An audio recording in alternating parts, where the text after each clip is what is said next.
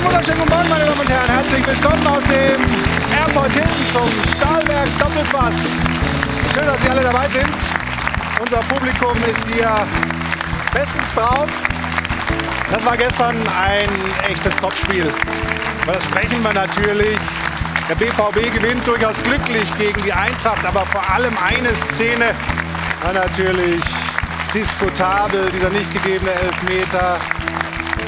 Sascha Stegemann wird sich gleich dazu äußern. Er war der Mann, der gepfiffen hat, ist uns jetzt schon zugeschaltet. Wir sehen ihn hinten auf der Wand und wir werden natürlich gleich drüber sprechen. Auch über Schalke 04 sprechen wir. Schalke hat einen neuen Trainer. Thomas Reis ist da, aber die Probleme bleiben zunächst mal. Jetzt sind wir noch Tabellenletzter, hat die alten Sorgen, Personal, das nicht mehr da ist. Rufen Schröder hat ja hingeschmissen und Peter Knebel wird sich uns gleich stellen und erklären, was bei Schalke da los ist. Und natürlich sprechen wir auch über das Spiel der Bayern gegen den FSV Mainz. Die Bayern, goldener Oktober, alles läuft momentan, hohe Siege, 6 zu 2 gestern gewonnen.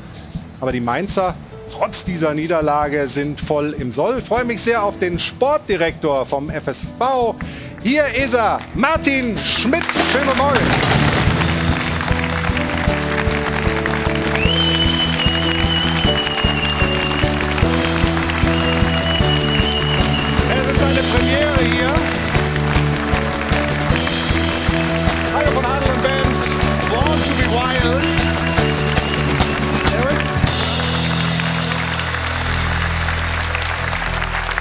Unsere Band spielt Born to be Wild. Das hat so ein bisschen was natürlich mit deiner Lebensgeschichte zu tun. Extremsportler gewesen, Skirennfahrer, viele gefährliche Dinge getan. Und jetzt als Höhepunkt der Doppelpass? Wenn Sie es so sagen, ja, das glaube schon. Ja. Ge gewarnt worden vor der Sendung? 30, 40 Jahre hingearbeitet. Ja, Ja, klar. endlich Ja. ist es soweit. Wir freuen uns drauf, äh, auch wenn es gestern sicherlich nicht so, so richtig lustig war für euch. Ja, ich war dafür, um Freitag die Sendung zu machen. Ja. Ja, aber wir haben halt leider Gottes diesen angestammten Sendeplatz am Sonntagmorgen um 11. Dann Schön, reden wir jetzt drüber, schön, ja. schön, dass du da bist. Dankeschön. Ich freue mich sehr. Die Und das sind unsere äh, weiteren Gäste. Sie passt natürlich hervorragend zum FSV Mainz 05, denn sie berichtet über diesen Verein, ist freie Journalistin, Buchautorin, Podcasterin. Hier ist Mara Pfeiffer. Schönen guten Morgen.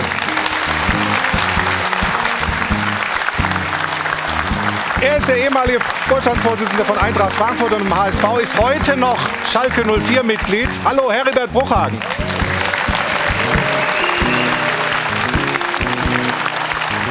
Und anders als alle Fußballspieler auf der Welt kann er sagen, dass er das Finale in Katar schon erreicht hat. Er wird es nämlich kommentieren für die ARD. Hier ist Tom Bartels.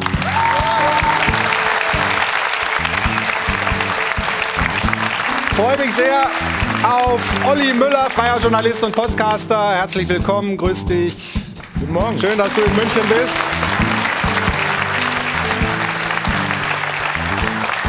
Und dann natürlich ganz besonders herzlich begrüßt der Mann, den ich hier immer anspielen kann. Hier ist Stefan Effenberg.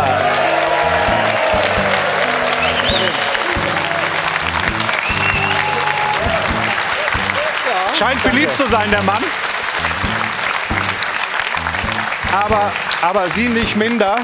Sie legt wie immer los mit der Frage der Woche. Guten Morgen, Jana Wosnitzer. Guten Morgen.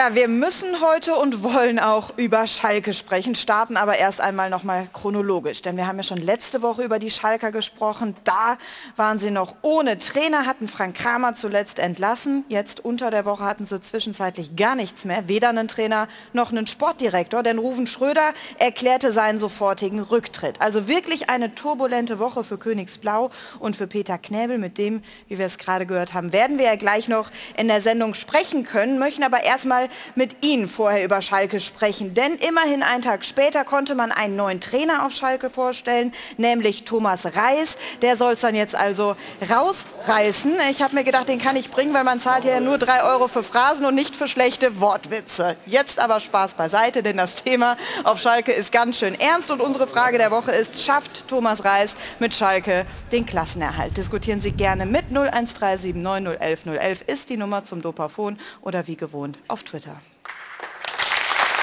Also da ist Ihre Meinung gefragt. Martin, aber ich glaube, der, der Aufreger schlechthin war der nicht gegebene Elver gestern ähm, bei Dortmund gegen Eintracht. Was äh, hast du gedacht, als du die Szene zum ersten Mal gesehen hast? Also der erste Impuls war, äh, das ist ein Elfer, weil da lässt sich kein Spieler äh, der Welt fallen, äh, zwei Meter vom, vom Tor. Und dann kam es eine Einstellung von hinterem Tor und da sah man die Wucht und die Dynamik, wie er ihm in den Rücken reinrennt. Also äh, der erste Impuls und der, so der Live-Impuls war schon äh, elf Meter. Und das hat natürlich wahnsinnige Auswirkungen gehabt auf den weiteren Spielverlauf. War, glaube ich, die 42. Minute beim Spiel Frankfurt gegen Dortmund. Und wir gucken uns diesen Aufreger jetzt nochmal an. Sebastian Bernsdorf hat die Bilder und dann sprechen wir gleich mit dem beteiligten Schiedsrichter.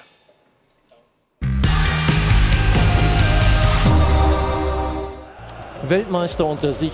Sie diskutieren die vielleicht spielentscheidende Szene in der 42. Minute. Top-Chance für die Eintracht. Adeyemi stößt Lindström um und Schiedsrichter Stegemann pfeift. Handspiel gegen Lindström. Was? Wie bitte? Das kann nicht wahr sein. Und ist es doch. Glasklare Fehlentscheidung. Adeyemi kräftig mit beiden Händen in Lindströms Rücken. Der dann tatsächlich Hand spielt. Aber es hätte natürlich Elfmeter geben müssen und vielleicht auch Rot. Dass Stegemann keine optimale Sicht hatte, lässt sich hier erahnen. Aber warum kam nichts aus dem Kölner Keller?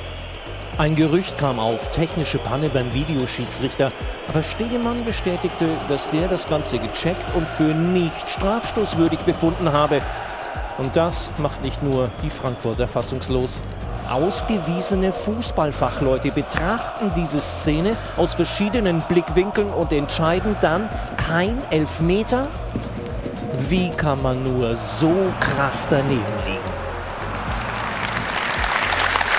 Das wollen wir natürlich besprechen hier bei uns im Stahlberg Doppelpass und zwar mit Sascha Stegemann, den wir jetzt recht herzlich begrüßen. Die Wand geht auf und da ist er. Schön, dass du dich stellst, Sascha.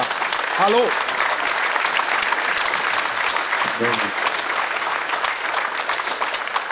Wir machen das Ganze, unser Gespräch jetzt in unserer Rubrik. Da fragen wir doch mal den Schiri. Da fragen wir doch mal den Schiri. Wird präsentiert von Das Örtliche. Ohne Schiris fehlt uns was. Sascha, wir haben am Ende unseres Beitrags die Frage gehabt, wie kann man nur so krass daneben liegen? Wie kann man so krass daneben liegen? Ja, um es vielleicht mal eingehend zu sagen, ähm, ja, war die Nacht natürlich jetzt heute ähm, kurz und ähm, ja, nicht sonderlich entspannt, weil einem natürlich dieser Vorgang gestern immer wieder durch den Kopf geht und ähm, man sich genau die gleiche Frage stellt. Wenn man ganz analytisch an die ganze Sache rangeht, dann ähm, muss man konstatieren, dass äh, wir ja, eine Fehlentscheidung am Ende des Tages getroffen haben und ähm, ja, den Vorgang jetzt in den kommenden Tagen entsprechend aufarbeiten. Also das ist zumindest schon mal, äh, glaube ich, ein Applaus wert und auch Respekt äh, wert, wenn man einen Fehler eingesteht. Ähm, ohne Frage. Aber man ist ja als Schiedsrichter nicht alleine auf dem Feld. Ja. Es gibt ja den Kölner Keller. Dr. Robert Kampka war da zuständig äh, gestern. Und wir fragen uns natürlich schon beim Betrachten der Bilder, ich habe keine Einstellung gefunden, wo man das nicht erkennen kann, dass das ein äh, elfmeterwürdiges Foul von Karim Adeyemi war. Was ist dann da im Keller offensichtlich schiefgelaufen? Gut, also zunächst muss ich mal vorwegschicken, dass der Anspruch äh, von mir und meinen Assistenten ist, das Ganze natürlich auf dem Spielfeld zu lösen. Da stellte sich der Sachverhalt äh, so dar, dass es äh, einen Körperkontakt gab von Spieler Adeyemi gegen den Spieler Lindström, der für mich nicht ahndungswürdig war. Es war ein robuster Einsatz, aber eben kein Foul. Und dementsprechend habe ich das Ganze auch nach Köln kommuniziert. Dort wurde der Sachverhalt entsprechend geprüft. Es gab also keine technischen Probleme, so wie es gestern mitunter kolportiert wurde. Und äh, dort hat man sich eben von 20 Kameraperspektiven vier angeschaut und ähm, ist dort zu dem Ergebnis gekommen, dass die Spielfeldentscheidung sich weiterspielt nicht offensichtlich falsch war und hat dann den Check entsprechend wenn man jetzt auf die ganze Sache zurückguckt, muss dass die Entscheidungsperspektive, nämlich Mitte flach, ähm, im Checkprozess nicht berücksichtigt. Und ähm, dementsprechend sind wir am Ende des Tages leider so also die, die, Tonleitung hat jetzt gerade so ein bisschen äh, geschwächelt. Ähm, deswegen würde ich sagen, machen wir erstmal, werden wir da dran schrauben. Hier in der Runde weiter. Stefan, äh, gibt es für dich eine Erklärung, warum man im, im Kölner Videokeller auch bei, wenn man nur vier äh, Einstellungen sich anguckt, warum man dann zu der Entscheidung kommt, ist keine Fehlentscheidung von Sascha Stegemann, keinen Elfmeter zu geben, warum man nicht sagt, also guck dir es nochmal an, wir würden sagen, da lag ein Foul vor. Also eins können wir schon mal ausschließen, dass es technische Probleme gab. Und dass Robert Kampka das nicht sieht und im Endeffekt in die Situation auch Sascha Stegemann hilft, ist für mich absolut unverständlich. Also einen klaren Elfmeter, glaube ich, haben wir in dieser Saison, ich glaube auch in der letzten Saison noch nicht gesehen. Ähm, Sascha Stegemann hat ja selber den Anspruch, das selber zu erkennen. Das hat er nicht getan. So, jetzt habe ich die Hilfe aus Köln und die kommt nicht. Das ist eine Katastrophe und ich verstehe absolut den Unmut auch der Frankfurter. Ja, es ist, es ist nicht zu erklären. Es ist nicht zu erklären, warum das Robert Kampkan nicht sieht. Mir tut es äh, extrem leid für äh, Sascha Stegemann, weil ich weiß, er hat mit Sicherheit keine gute Nacht gehabt, hat er ja gerade auch schon gesagt. Aber das nicht zu sehen, wenn du drei oder vier Zeitlupen hast, wie du den klar stößt. Ich meine, wir haben jetzt das, ich glaube, wir haben alle eine Meinung. Es, ist, äh, es, ist, es bleibt ein großes Rätsel. Das ist so eine Aktion wie letztes Jahr bei uns in einem Spiel gegen Augsburg, in Augsburg, wo eine klare Schwalbe ohne Kontakt gab vom Niederlechner und wo der Schiedsrichter nicht darauf hingewiesen wird, wo ich nach dem Spiel gesagt habe oder nachher der, der, der Ton so war, dem Schiedsrichter da im Stadion hat man nicht geholfen der braucht seine Hilfe, seine, die, die Hilfestellung von außen. Den hat man da eigentlich, wenn man so sagt, fast in, in, in, ins Verderben reinlaufen lassen. Mhm. Diesen Fehlentscheid so zu treffen, das ist eigentlich, die Hilfe muss von außen kommen, auch wenn man es live nicht sehen kann. Und das haben wir letztes Jahr erlebt und jetzt erlebt es äh, Frankfurt hier. Tut mir auch richtig leid für, für Herrn Stegemann.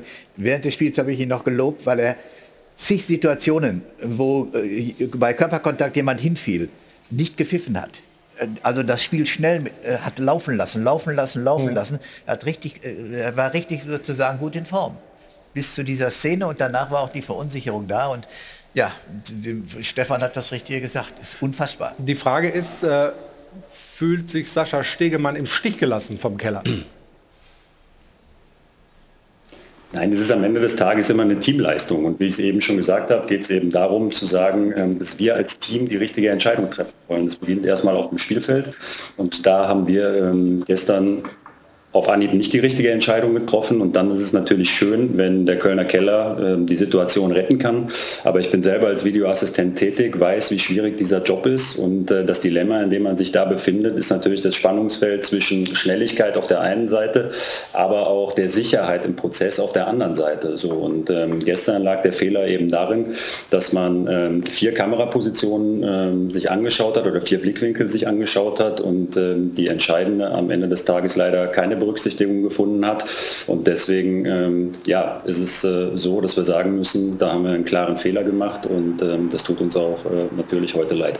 Wir, wir, sehen ja die Bilder hier nochmal. Also ich kann ehrlicherweise jetzt nicht diese drei Kamerapositionen finden, wo man es nicht erkennen kann. Also da, wenn wir jetzt die Zeitlupen sehen, ist es irgendwie eigentlich in jeder recht gut erkennbar für den äh, Videoschiri. Wie war, denn, wie war denn die Kommunikation dann mit Köln, mit, mit Dr. Robert äh, Kamka in dem Fall? Also hier ist es zu sehen, äh, in den anderen Einstellungen ist es auch zu sehen. Wie, wie war wirklich die, die Kommunikation? Kam dann die Rückmeldung, ist nichts äh, oder, oder was, was, was war da das, äh, das Gespräch miteinander?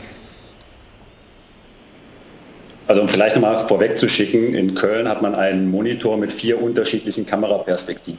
Ja, wir haben in diesem Spiel über 20 Kameras gehabt und diese vier Kamerapositionen, die im sogenannten Standard-Setup hinterlegt sind auf einem Monitor, wurden vom Videoassistenten auch geprüft.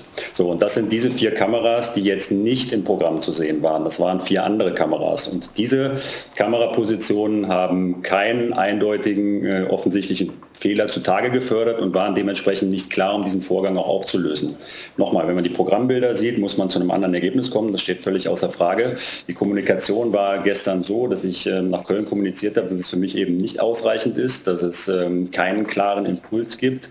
Ähm, und äh, das wurde dann vom Videoassistenten anhand dieser Kamerabilder auch bestätigt. Und ähm, dann lief das Spiel fälschlicherweise ohne Strafstoß für Frankreich. Da, da, muss ich jetzt noch mal reingehen. Also ähm, das kann ja nicht sein, dass der Videoschiedsrichter weniger Bilder hat als der Fernsehzuschauer zu Hause. Also Oder schlechtere. Schlechtere. Ja. Also meines Erachtens ist es auch so, dass man sich auch Bilder dann noch mal anfordern kann. Tom, ich weiß Doch, nicht. äh, auf jeden Fall. Also sonst muss man an der Technik aber ganz massiv nachbessern.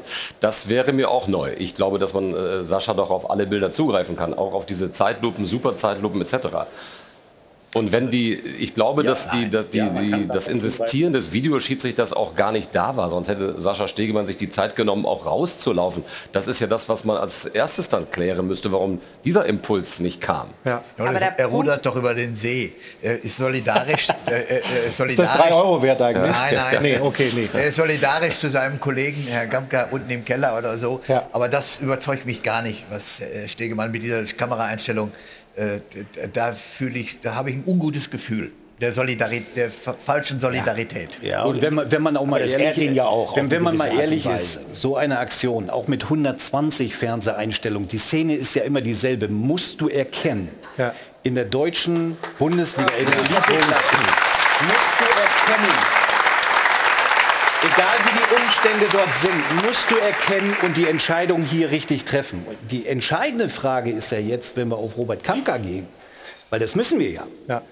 Äh, Aber- wie fühlen die Frankfurter sich? Was passiert jetzt mit Robert Kamka? Wie wird über, also wir diskutieren ja gerade über ihn, aber was passiert nächste Woche mit Robert Kamka? Darüber sprechen wir gleich, aber ähm, wir hatten Sascha so ein bisschen unterbrochen, als er zu diesen äh, ausgewählten Kamerabildern und denen, die man sich noch dazu äh, holen kann, was sagen wollte. Da wollen wir wirklich auch jetzt die Innensicht haben.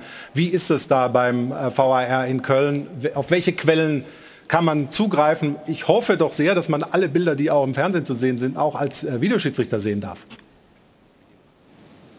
Ja, das ist definitiv so und deswegen habe ich gerade versucht zu erklären, dass es ein Standard-Setup gibt mit vier unterschiedlichen Blickwinkeln, dass man aber natürlich jederzeit die Möglichkeit hat, auf alle Kameras, die zur Verfügung stehen, auch zuzugreifen. So und das ist gestern ähm, leider nicht passiert. In dem Checkprozess ähm, wurde sich auf diese vier Standardkameras ähm, zurückgezogen im Rahmen des Checks.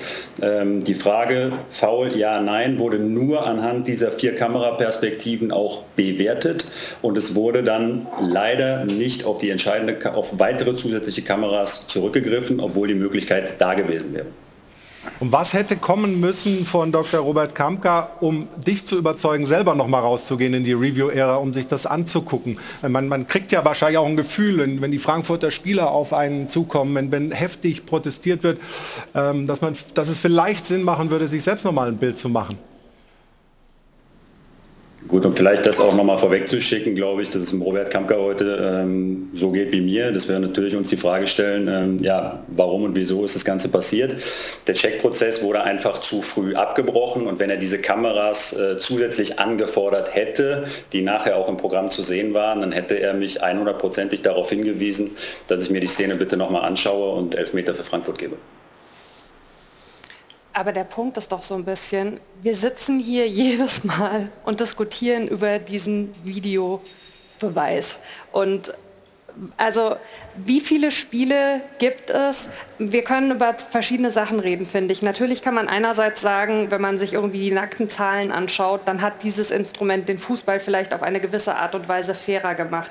Gleichzeitig haben wir immer wieder die Geschichten, wo die Hilfe aus dem Kölner Keller eben nicht gekommen ist, wo natürlich die Aufregung viel größer ist, weil man das Instrument hat und das nicht ordentlich genutzt wird. Und ich finde, wenn man mal weggeht von diesen reinen Zahlen und das dann dem gegenüberstellt, was dieser VAR wirklich, sorry, dem Fußball genommen hat, also für Leute im Stadion, was ein Stadionerlebnis angeht oder überhaupt für das, diese ewigen Unterbrechungen mit dem Spiel und so weiter. Mich wundert es wirklich, dass das immer wieder abgebügelt wird, wenn man grundsätzlich über den VAR sprechen möchte, also dass es immer wieder heißt, man kann nicht zurück in die Zeit davor und also die Entwicklung ist so, wie sie ist.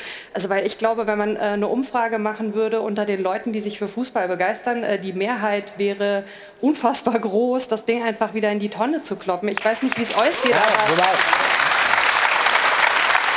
diese Argumente hört man ja tatsächlich häufig, aber ich finde, dass gerade dieses Beispiel aus, aus dem gestrigen Spiel eher ein Beleg dafür ist, äh, dass es halt nicht an der Technik liegt, sondern die Technik kann ein gutes Hilfsmittel sein.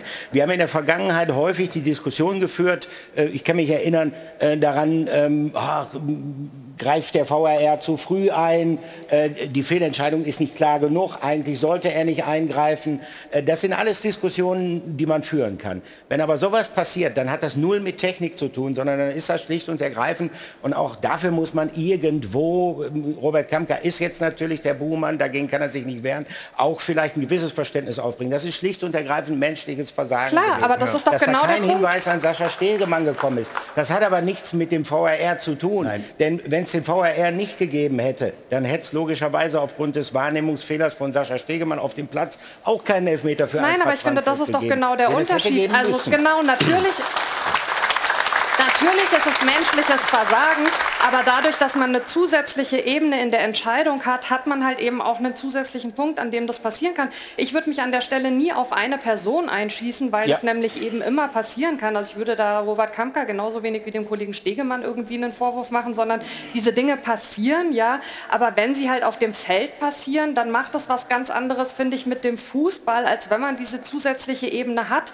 Ich hätte den Anspruch, wenn ich so eine zusätzliche Ebene habe, dann muss es viel öfter auch tatsächlich sichtbar sein, dass es eine Verbesserung bringt. Und diese Diskussionen, finde ich, also zeigen halt, dass ja. es unterm Strich nicht so ist. Aber, aber in die Tonne kloppen ist ja totaler Quatsch. Das Instrument der VAR ist in meinen Augen gut, weil er den Fußball gerechter macht. Du musst ihn nur richtig anwenden mit der höchsten Qualität im Kölner Keller. Mhm. Mit der höchsten Qualität im Kölner, mhm. Kölner Keller und nicht mit jemanden oder Leuten, die eben nicht, ich will dem Herrn Kampker nichts unterstellen, aber die vielleicht nicht bei der Sache sind oder, oder gewisse einfache Dinge im Fußball. Das ist ja das krasseste Foul, was es gibt im Fußball, im Strafraum. Wenn du das nicht erkennst und sagst, das lag an den Fernsehbildern, die wir zur Verfügung hatten, dann tut es mir leid, dann ist das nicht die Qualität, die in die Bundesliga gehört. Ich finde noch einen... Selbst wenn er jetzt nicht, selbst wenn er den Fehler vielleicht gemacht hat, nicht andere Kameraperspektiven, was er hätte machen können, abzurufen, der Robert Kamka. Äh, selbst bei den Kameraperspektiven, die er mit Sicherheit gesehen haben wird, äh, hätte es für mich allemal ausgereicht, um zumindest Sascha Stegemann zu signalisieren, pass auf, guck noch mal drauf. Ja. So, und das verstehe ich tatsächlich nicht. Also ich finde den Videobeweis grundsätzlich auch in Ordnung. Ich verstehe Mara, ähm, bin auch so ein bisschen hin und her gerissen. Ich glaube aber, dass grundsätzlich der Videobeweis auch eins gezeigt hat. Es gibt im Fußball nicht nur schwarz und weiß was viele glauben. Es ist nicht faul oder kein faul, es gibt aber immer einen Graubereich. Da gibt es einen, ganz da klar. Bei der, Szene, weiß, bei der Szene eindeutig, aber dass jeder versteht, es gibt einen Graubereich. Du kannst das ganz oft nicht klar sagen, Elfmeter oder nicht. Und das wird auch der Videobeweis nicht ändern, weil immer noch hinterher fünf der Meinung sind, nee, den darfst du nicht geben und fünf ja. Aber der Schiedsrichter muss irgendwas entscheiden. So etwas das ist das große Problem. Wenn solche Fehler passieren, dann stellen sich natürlich alle Fragen. Weil wenn du das nicht siehst, gut, aber dann kannst du wirklich Punkt sagen. Mit der eindeutigen Fehlentscheidung. Wie oft sitzt man hinterher da und dann heißt es, ja, aber es war keine eindeutige Fehlentscheidung. Also wo diese, das klar, aber, aber, aber jetzt hört doch mal auf, da kann ich doch bei der Szene, kann ich doch einen Siebenjährigen hinstellen und ihn fragen. Nein, aber ganz kurz. und ihn fragen. Also jetzt und ich sitze mit denen unten und ich frage einen Siebenjährigen, was macht der mit dem gelben Trikot? Bei dem mit dem Weiß, der schubst den wird er mir sagen. So, und wenn er den schubst, ja. dann ist es Elfmeter. Punkt. Da, aber lass uns mal ganz kurz... Keiner hier eine andere Meinung, aber die, nimm die Szene, wo, ähm, wo Süle ja. ja, Lindström schubst, etc. Kommt, da kommt, sind wir schon wieder anderer. Kommt, kommt, kommt, aber wir wollen jetzt mit äh, Sascha Stegemann noch mal ein bisschen äh, sprechen. Der, der hört uns hier natürlich zu, äh, sitzt da wahrscheinlich und rutscht auf seinem Stuhl hin und her. Ich würde gerne trotzdem noch mal, äh, Sascha, wissen, wie das Gespräch war zwischen Dr. Robert Kamka und, und dir. Wie war das Telefonat? Hast du ihn angepflaumt oder ist das dann ganz verständnisvoll? Weil man muss ja schon sagen, der, der jetzt den Kopf hinhält, das ist, ist äh, Sascha Stegemann. Für, klar, er hatte den Wahrnehmungsfehler auf dem Feld, das hat er ja selber auch zugegeben. Aber äh, der, der wahrscheinlich entscheidendere Fehler ist in Köln gemacht worden. Also wie war euer Gespräch? Gut, wir haben eine ganz kurze Bestandsanalyse gemacht. Mich hat natürlich interessiert, warum und wieso es ähm, ja, zu dieser Entscheidung jetzt in Köln gekommen ist. Dann hat er mir das erklärt, was ich eben äh, wiedergegeben habe. Aber ähm, ich glaube, unmittelbar nach dem Spiel macht es jetzt ähm, keinen großen Sinn, direkt in die Detailanalyse zu gehen, sondern da kommt man erstmal zur Ruhe, gewinnt ein bisschen Abstand und dann werden wir das äh, morgen konstruktiv aufarbeiten. Also ganz sachlich und nüchtern oder ist man da auch mal ein bisschen sauer oder emotional? Ich kann mir das gar nicht vorstellen, dass man da nicht irgendwie in den Hörer schreit.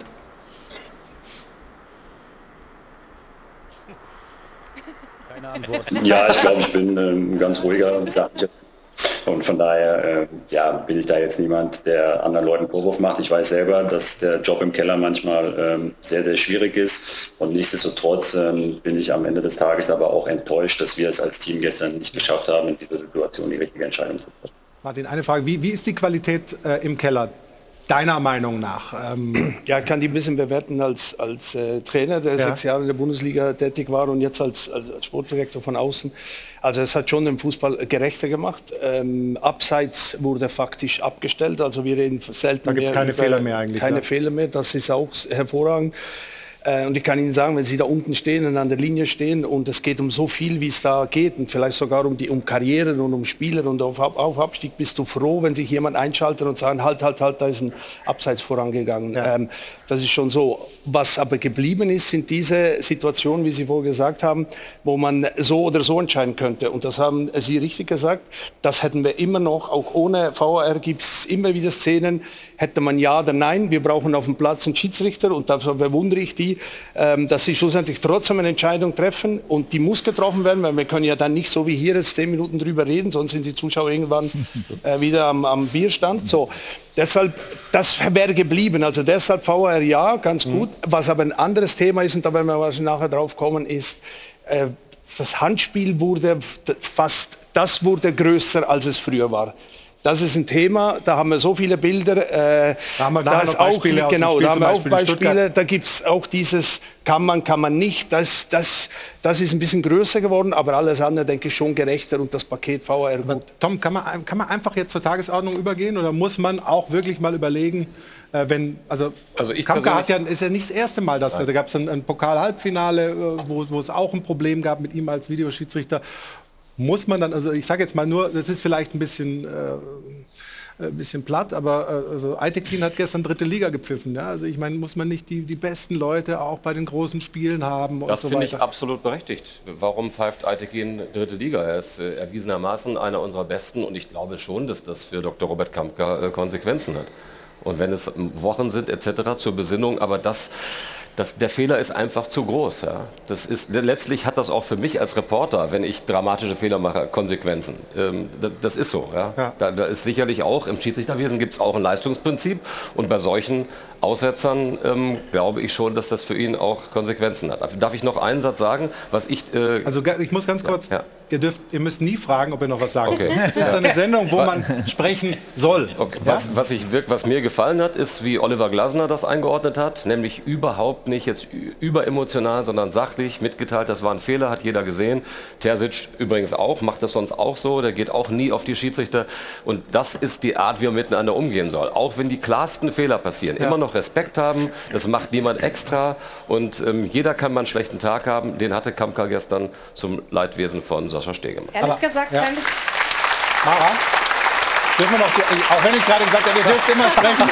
Eben hat das noch gesagt. Ne? Ich wollte nur ganz kurz sagen, ich fände es ganz cool, wenn es zu der Aufarbeitung gehören würde, dass man hinterher die Bilder sieht, auf deren Basis entschieden wurde. Einfach um hm. zu verstehen, was da passiert ist. Also ich meine, der DFB nimmt hinterher ja sowieso Stellung. Warum sagt man nicht, pass auf, das waren die Bilder, um ein Verständnis dafür zu schaffen, wie diese Abläufe sind? Das ist, das naja, ist, weil er ja die Möglichkeit hatte, und das ist ja aber für mich trotzdem, rausgekommen, ist ja Gespräch, sich auch weitere Bilder zukommen zu halt lassen, auf denen es dann klarer geworden wäre. Ist das ein ja. Problem, Sascha Stegemann, dass man eben diesen Zeitfaktor hat, dass man sagt, ja, wir möchten nicht so lange, dass das Spiel unterbrochen ist und dann noch eine Szene anfordern und nochmal, äh, dass, dass man da eben dann in dem Fall äh, sozusagen Schnelligkeit vor Gründlichkeit äh, hat walten lassen?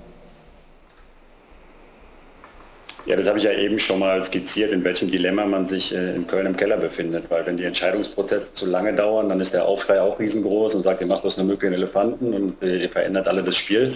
Ähm, und das ist in der Tat natürlich manchmal ähm, ja, die große äh, problematische Frage, wann macht es Sinn, einen Vorgang wirklich äh, im Detail nochmal unter unterschiedlichsten Blickwinkeln aufzuarbeiten und wann gibt es Prozesse, die man möglichst schnell abhandelt. Ja, aber das ist die Frage, die sich in Köln im Keller grundsätzlich immer stellt. Und ähm, gestern wäre es besser gewesen, ähm, etwas gründlicher den Vorgang aufzuarbeiten als ähm, zu schnell. Vielleicht ganz kurz, wenn das geahndet worden wäre, hätte man dann rot geben müssen gegen Adeyemi?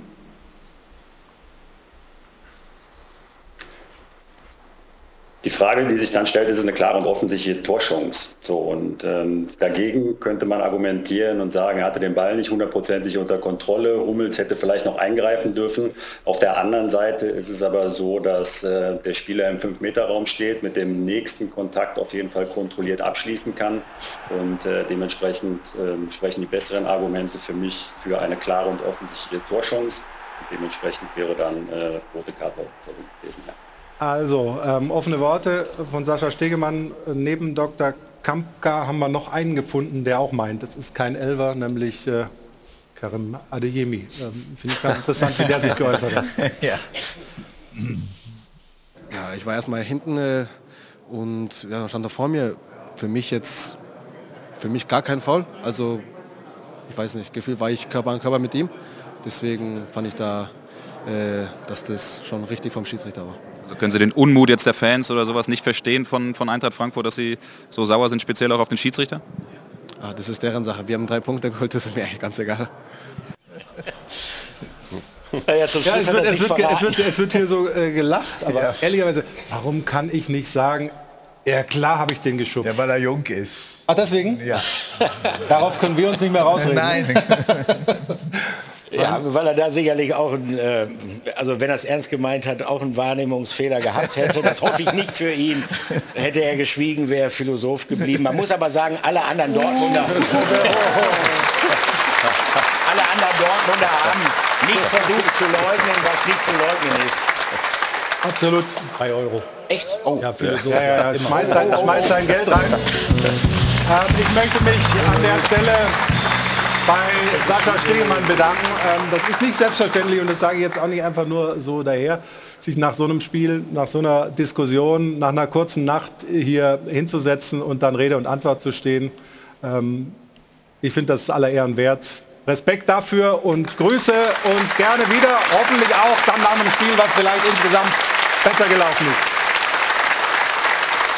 Das war, ciao, das war unsere Rubrik. Da fragen wir doch mal den Schiri. Da fragen wir doch mal den Schiri. Wurde präsentiert von Das Örtliche. Ohne Ö fehlt dir was. Man sieht es.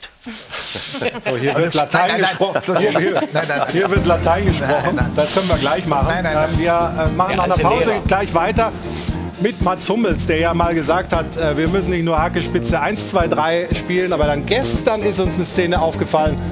Guck mal, der versucht da auch vor dem Tor mit der Hacke zu klären.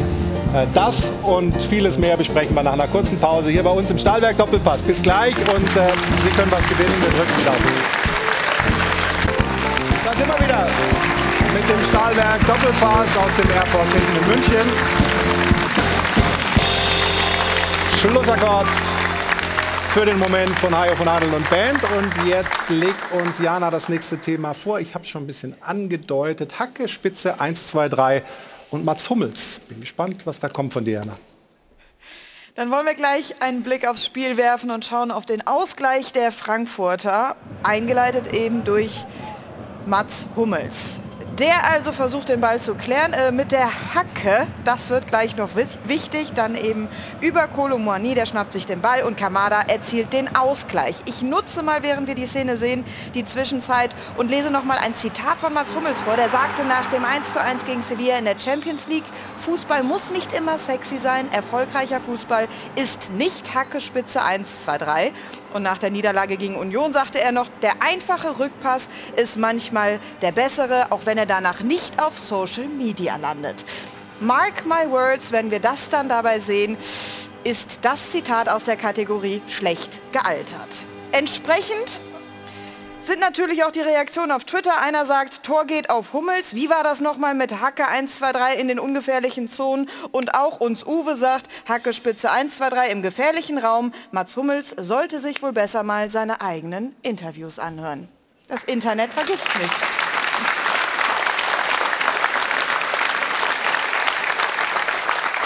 Stefan, was meinst du? Ja, ich meine, wie, wie muss ein Innenverteidiger Fußball spielen? Einfach, schnörkellos, intelligent und kompromisslos. Das war weder einfach, noch schnörkellos, noch war es intelligent.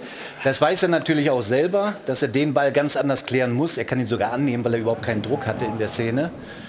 Ähm, aber man muss jetzt auch weiter sagen, er bringt natürlich wirklich seit Wochen wirklich herausragende Leistungen und ich glaube, das macht das so ein bisschen einfacher, dass er den Fehler eben gemacht hat. Aber, aber da, da, kommen doch noch drei Aktionen hinterher. Der eine grätscht da ins Leere, der andere und so weiter. Das war zwar ein, ein leichtsinniges äh, ja, aber dass wir die, dass wir die Vorlage aber, aufnehmen, ist du ja kannst wohl das klar, oder? noch verhindern, das Tor. Ja, das kannst du noch verhindern, aber du kommst halt nicht aus der Gefahrenzone raus, ne? Mit dieser, so wie er geklärt hat. Ne? Sie konnten halt nicht rausschieben, bleiben hinten oder mussten hinten bleiben und Kamada macht das natürlich richtig gut.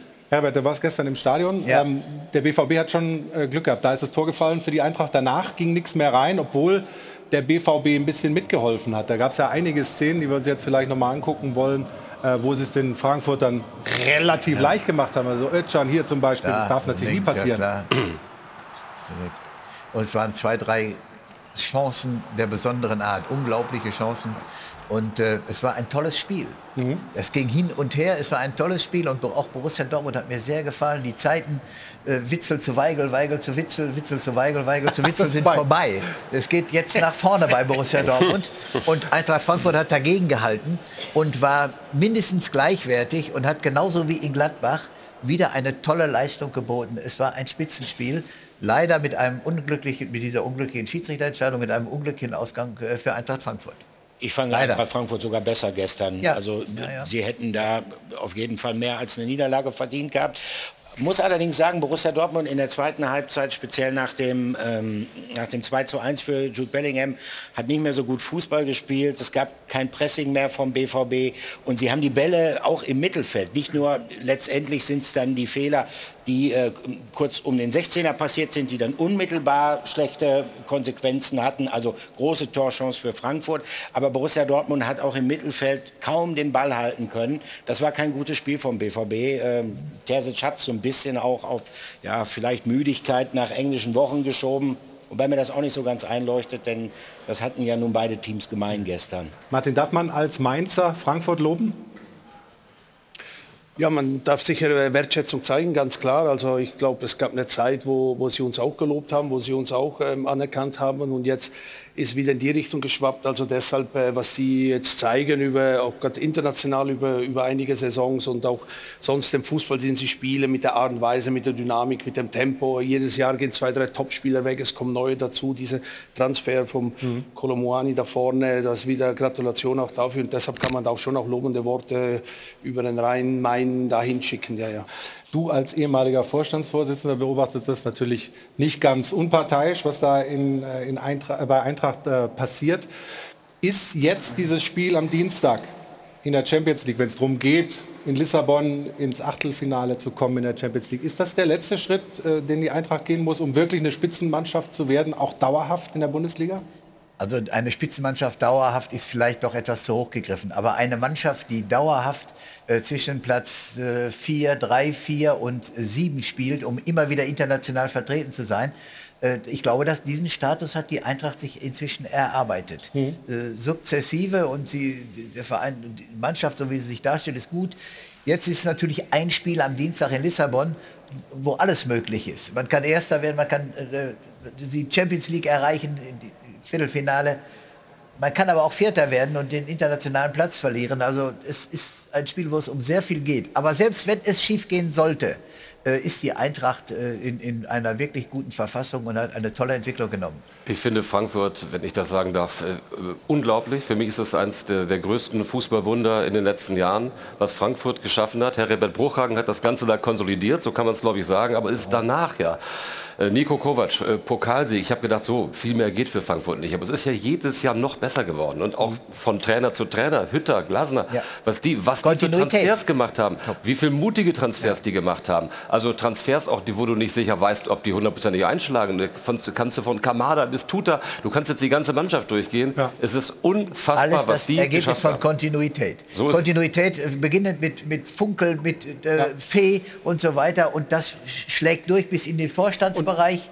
Und das führt zu guten Personalentscheidungen. Kontinuität ist das A und O. Und Kontinuität ist etwas, was es bei dem Verein, wo er in der sportlichen Verantwortung gibt, zumindest auf der Trainerposition in den letzten Jahren nicht gegeben hat. Wir freuen uns sehr, dass der Sportvorstand von Schalke 04 uns zugeschaltet ist. Äh, schönen Gruß aus München und dicken Applaus für Peter Knebel. Hallo.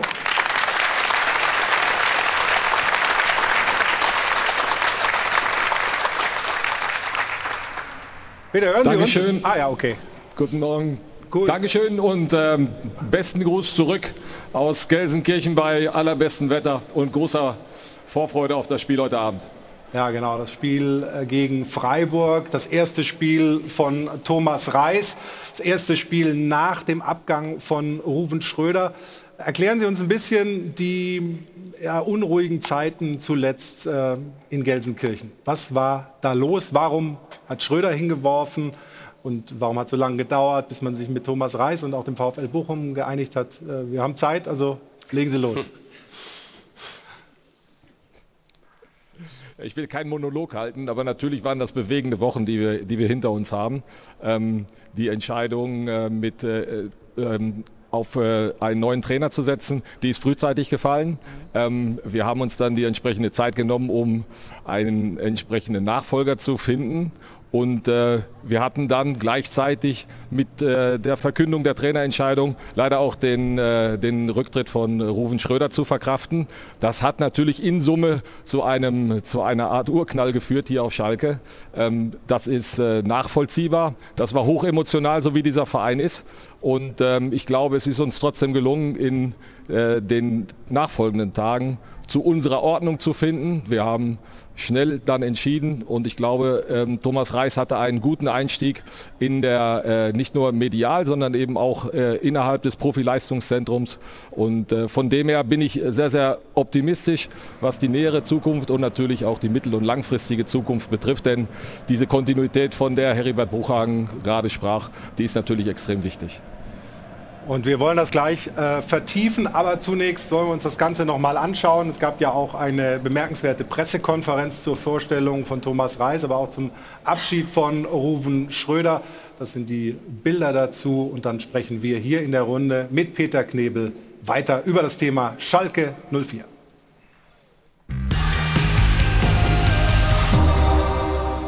Und der nächste bitte. Wohl nicht die erste Wahl, aber eben doch der nächste Schalker Trainer. Wenn man mich jetzt als Plan B, C, D hinstellt, ja, ist mir egal. Ich sitze hier, kein anderer. Ich habe diese ehrenvolle Aufgabe bekommen. Ich habe das Vertrauen bekommen. Und natürlich weiß Thomas Reis, wie monströs die Aufgabe ist, die auf ihn wartet.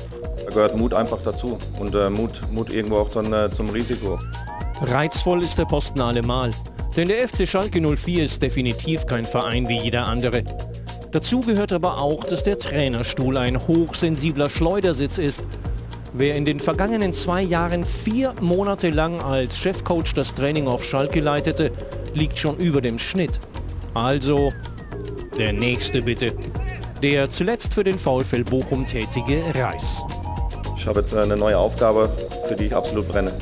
Klingt glaubhaft, zumal Reis aus eigener Tasche draufgezahlt hat, um seinen Bochumer Vertrag aufzulösen. Man wird ja auch schnell immer hingestellt, äh, dass man, dass man zu gierig ist. Ich bin einfach gierig nach Erfolg. Opferbereitschaft, die gut ankommt bei den Fans. Vor allem nach wieder einmal hochturbulenten Tagen. Gestern war kein Chaostag auf Schalke. Wirkte aber so nach dem Schröder-Schock. Der völlig überraschende Rückzug des Sportdirektors löste bei Sportvorstand Knäbel große Gefühle aus. Schmerz, Enttäuschung, Angst und die ewige Frage, Warum? Die wird Ruven Schröder vielleicht irgendwann öffentlich beantworten. Aber die Schalker haben drängendere Probleme. Die Niederlage gegen Hertha BSC war die fünfte hintereinander, Tabellenplatz 18.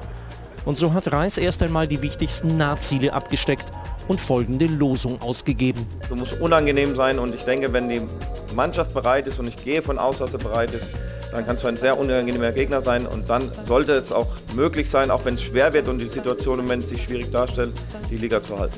Wahrscheinlicher ist, dass es für die Schalker unangenehm wird, dass sie platt gemacht werden, überrollt.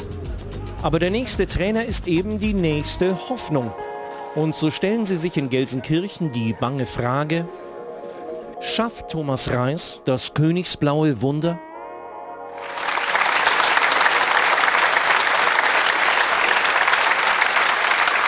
Peter, wäre es denn ein Wunder, wenn er Schalke in der Liga hält, der neue Trainer Thomas Reis? Ja, wir haben ja immer gesagt äh, auf äh, der Mitgliederversammlung, dass äh, der Klassenerhalt, sogar der zweimalige Klassenerhalt, für uns äh, das äh, oberste Ziel ist. Das soll nicht unsere Ambitionen nach unten reduzieren, aber wenn wir uns die Tatsachen angucken, was wir für Möglichkeiten haben, dann ist es realistisch, dieses Ziel auszugeben. Und wir wissen, dass es ganz, ganz schwer wird. Das wussten wir vorher auch, aber wir bleiben trotzdem dran und werden alles raushauen. Wir werden alles probieren, um diesen Klassenerhalt zu realisieren. Stefan, du hast in deiner T-Online-Kolumne einen Satz gesagt, Thomas Reis hat mit Bochum bewiesen, dass er aus wenig Möglichkeiten viel machen kann. Er wird in Schalke einen gewaltigen Schub im Kampf um den Klassenerhalt geben. Warum bist du so überzeugt von Thomas Reis? Das ist einfach mein Gefühl, weil er das, wie gesagt, in Bochum ja bewiesen hat, wirklich aus wenig Möglichkeiten, mit einem geringen Etat eben die Klasse zu halten. Letztes Jahr mit dem VfL Bochum. Ähm, und deswegen er kennt die Umgebung, er, er, kennt die Menschen dort. Sie wissen oder er weiß, wie sie ticken, wie er mit ihnen umgehen muss. Äh, er spricht, sage ich jetzt mal, ich bezahle gleich drei Euro die Sprache mhm, der, ja, der, der, Umgebung. Und ich glaube, deswegen ähm, ist, ist er der richtige Mann. Ob das nachher reicht für den, für den Klassenerhalt, das werden wir sehen. Also, aber ich, ich möchte dem Peter auch noch mal eine Frage stellen. Du hast vorhin gesagt, Kontinuität ist so wichtig. Hattet ihr ja nicht wirklich auf der Trainerbank. Wie wollt ihr das denn hinkriegen? Ja, also erstmal danke Stefan, ähm, weil du mit dem, was du gesagt hast, natürlich auch unsere Überlegungen vorweggenommen hast, die, die wir hatten. Thomas Reis passt ins Ruhrgebiet, obwohl er hier nicht geboren ist, aber ist äh, schon so lange hier. Er kennt die Menschen und äh, kann ganz, ganz schnell funktionieren und äh, freut sich extrem auf diese Aufgabe. Es ist sicherlich richtig, äh, Kontinuität äh, kann man nicht verbinden mit der Geschichte der, äh, auf der Schalker Trainerbank. Da gehören äh, genauso fal äh, falsche Entscheidungen, also falsche Personalentscheidungen dazu, wie auch eben äh, das Umfeld auf Schalke, das äh, immer mehr ist, immer mehr ist als woanders, immer hoch emotional. Äh, man, man, äh, ähm, man arbeitet sich viel, viel schneller ab und deswegen ist es eben auch so wichtig, dass wir den Trainer und das Trainerteam unterstützen und eben auch mal durch schlechtere Zeiten gehen. Ich denke, wir haben jetzt ein gutes Fundament gefunden mit Thomas Reis und wir werden alles tun, um nicht nur ihn zu stützen, sondern unser Ziel zu erreichen. Ähm, ich, äh, vielleicht magst du dich daran erinnern, dass äh, in den letzten, letzten Monaten noch immer gesagt worden ist, ja, sie halten zu lange an Dimitrios Gramotzis fest, sie halten zu lange am Trainer fest, sie brauchen viel zu lange. Das ist natürlich der Tatsache geschuldet, dass wir den Trainer eine Chance geben, dass wir den Trainer unterstützen wollen und äh, wir wissen, was wir mit Thomas an Thomas Reis haben, wir wissen, was wir mit ihm zu tun haben und wir werden diese Aufgabe bewältigen. Ja, zumindest ist es ja wohl jetzt gegeben, dass die ähm, Fans Thomas Reis akzeptieren, denn ich weiß, das hat Ruven Schröder unglaublich geärgert, dass äh, Frank Kramer vom ersten Tag an Gegenwind hatte und zwar massiv äh, in allen möglichen Foren, von in allen möglichen Formen.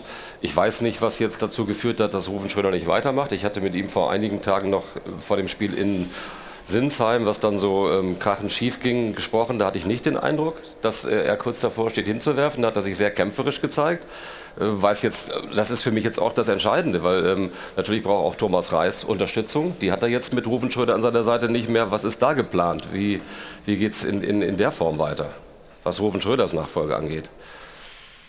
Hui, das, das waren drei Fragen, drei Fragen äh, in einer. Ähm, also, also sicherlich gibt es einen Unterschied zwischen dem, zwischen dem zwischen dem Äußeren, zwischen dem Äußeren, äh, zwischen dem Äußeren und äh, der, der, dem Inneren eines Menschen. Und äh, es ist sicherlich richtig, dass, äh, dass gerade die Reaktion auf die Verpflichtung ähm, von Frank Kramer ein, ein wichtiger Teil war, der, der ja äh, den Rufen Schröder sicherlich sehr bewegt hat. Trotzdem war er kämpferisch und, äh, und hat versucht, alles reinzuwerfen, was, was er hat, weil er sehr, sehr auch an Schalke äh, gehangen hat in, in dieser Zeit, in der er hier war. Er wollte diesen Auftrag, der drei Jahre gehen sollte, das nur zum Thema Kontinuität, wollte er erfüllen. Er hat aber gemerkt, dass die Kraft nicht reicht und äh, hat sich zu, zu diesem Ausstieg entschieden wo man immer wieder meiner Meinung nach Respekt haben muss vor der Person, die diese Entscheidung trifft. Denn wenn Ruven Schröder und äh, alle in der Runde kennen ihn, glaube ich, persönlich, wenn Ruven Schröder etwas auszeichnet, dann sind das seine Emotionen, dann ist das seine Power. Und wenn er das Gefühl hat, dass er diese Power nicht mehr hat, dann gilt es, diese Entscheidung zu respektieren. Olli. Ja, natürlich muss sie respektiert werden, diese Entscheidung. Man kann ja ohnehin nichts daran ändern. Ich denke, dass äh, Peter Knebbe wahrscheinlich auch alles versucht haben wird, äh, um ihn umzustimmen.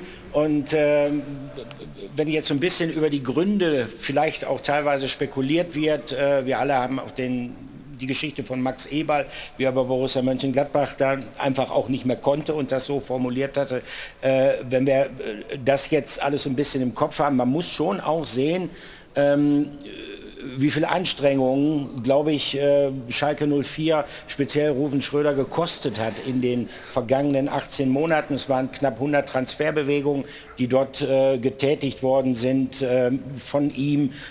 Zweimal ein Umbruch, den er bewerkstelligen musste, personellen Umbruch unter sehr, sehr schwierigen wirtschaftlichen Bedingungen. Ich meine, nur, nur mal um eine Größenordnung zu geben, die haben das Gehaltsvolumen für die Mannschaft, für den Kader von 80 vor dem Abstieg auf knapp über 20 in der zweiten Liga reduziert. Dann kann man jetzt wieder hoch. Ist natürlich auch ein bisschen der Fluch der guten Tat. Und dann musst du natürlich sofort wieder neu äh, an der Mannschaft rumschrauben unter vergleichsweise immer noch schwierigen wirtschaftlichen Bedingungen. Äh, und du wirst nachdem du vor einem Jahr gefeiert worden bist, auf einmal kritisiert, sicherlich zu Recht, denn im Sommer hat transfertechnisch nicht alles geklappt. So, das ist so ein bisschen die Gemengelage, wo er dann, so glaube ich, für sich erklärt hat, nee, also Freunde, aber, ich will aber, nicht mehr, ich kann nicht mehr. Ja, du kannst nicht mehr? Den kann ich jetzt? Na, ich schon, ich zitiere. Also ich bin ja nicht bei der ARD, deswegen stelle ich nur eine Frage, Peter. Ähm, Entschuldigung, das, also, das hast du mir, du ja, hast ich mir muss, den es, Ball zurück, muss es zurücknehmen. Ähm, wie wollt ihr dann jetzt diesen Weggang von Rufen Schröder ersetzen? Habt ihr vor, einen neuen da zu installieren? Und wenn ja, welchen? Den sagst du mir natürlich nicht, aber ich versuch's mal. Waren zwei Fragen übrigens. Okay, dann ist es ZDF. Guter Versuch. Wenn ich, wenn, Wenn ich, eine, wenn ich eine Bitte haben dürfte, dann, dann äh, nur eine Person reden, weil wenn zwei reden, dann habe ich das auf meinen Kopfhörern hier, das geht durcheinander und dann verstehe ich die Frage nicht. Äh, ich weiß, dass, es, dass die Sendung davon lebt, dass, sie, äh, äh, ja, dass viel miteinander diskutiert wird, aber es ist ein bisschen unangenehm und ich habe die Angst, dass ich die Frage nicht verstehe. Aber ja. natürlich gehe ich gerne darauf ein. Es ist ja klar, ja, und ja äh, das war mit, äh, mit, meiner, mit meinem Beginn als Vorstand sehr, sehr wichtig, dass wir ein Führungsteam haben, dass wir die Position des äh, äh, Direktors Profifußball geschaffen haben. Das war ein wichtiger Teil für mich, weil ich äh, gemerkt habe, dass es ein gutes Team rund um den Vorstand Sport braucht, damit der auch Vorstandsarbeit machen kann und sich seiner Verantwortung auch für den gesamten Verein, der ja auf Schalke sogar ein Konzern ist, dann auch bewusst und gerecht werden kann. Insofern war das ganz wichtig und führt natürlich jetzt dazu, dass wir eine Lücke haben. Diese Lücke, und da bin ich sehr, sehr froh, dass wir ein kompetentes Team haben mit André Hechelmann, unserem Chefscout, mit René Grotus, mit Gerald Asamoah, dem Leiter Lizenz, sodass diese Lücke, diese große Lücke, die Rufen hinterlässt mit seinem Wirken, dass die bestmöglich geschlossen werden kann für die restlichen Tage. Ähm, die wir noch haben bis, zum, äh, bis Mitte November. Es sind ja nur 14 Tage. Und äh, dann wird natürlich die Frage sein, wie wir diese Position besetzen können. Ihr könnt euch vorstellen, da gibt es natürlich dann schon ganz viele, die sich bewerben, die dann äh, die denn diese Position unbedingt haben wollen. Und ähm, ich glaube, es ist wichtig, dass wir, sprich der Vorstand und der Aufsichtsrat miteinander, dass wir miteinander ein klares Profil haben, dass wir wissen, was wir haben wollen. Rufen war, äh, Olli Müller hat es gerade richtig gesagt, in dieser Phase äußerst wichtig für, für uns, äußerst wichtig, um den Verein zu sanieren, nicht nur sportlich, sondern auch finanziell. Jetzt haben wir eine andere Situation zu bewältigen. Rufen hat sich entschieden, den äh, Zug Schalke 04 zu verlassen. Und jetzt gilt es, einen neuen Passagier zu finden, der diesen Zug mit noch mehr Dampf und noch mehr Widerstandsfähigkeit nach vorne führt.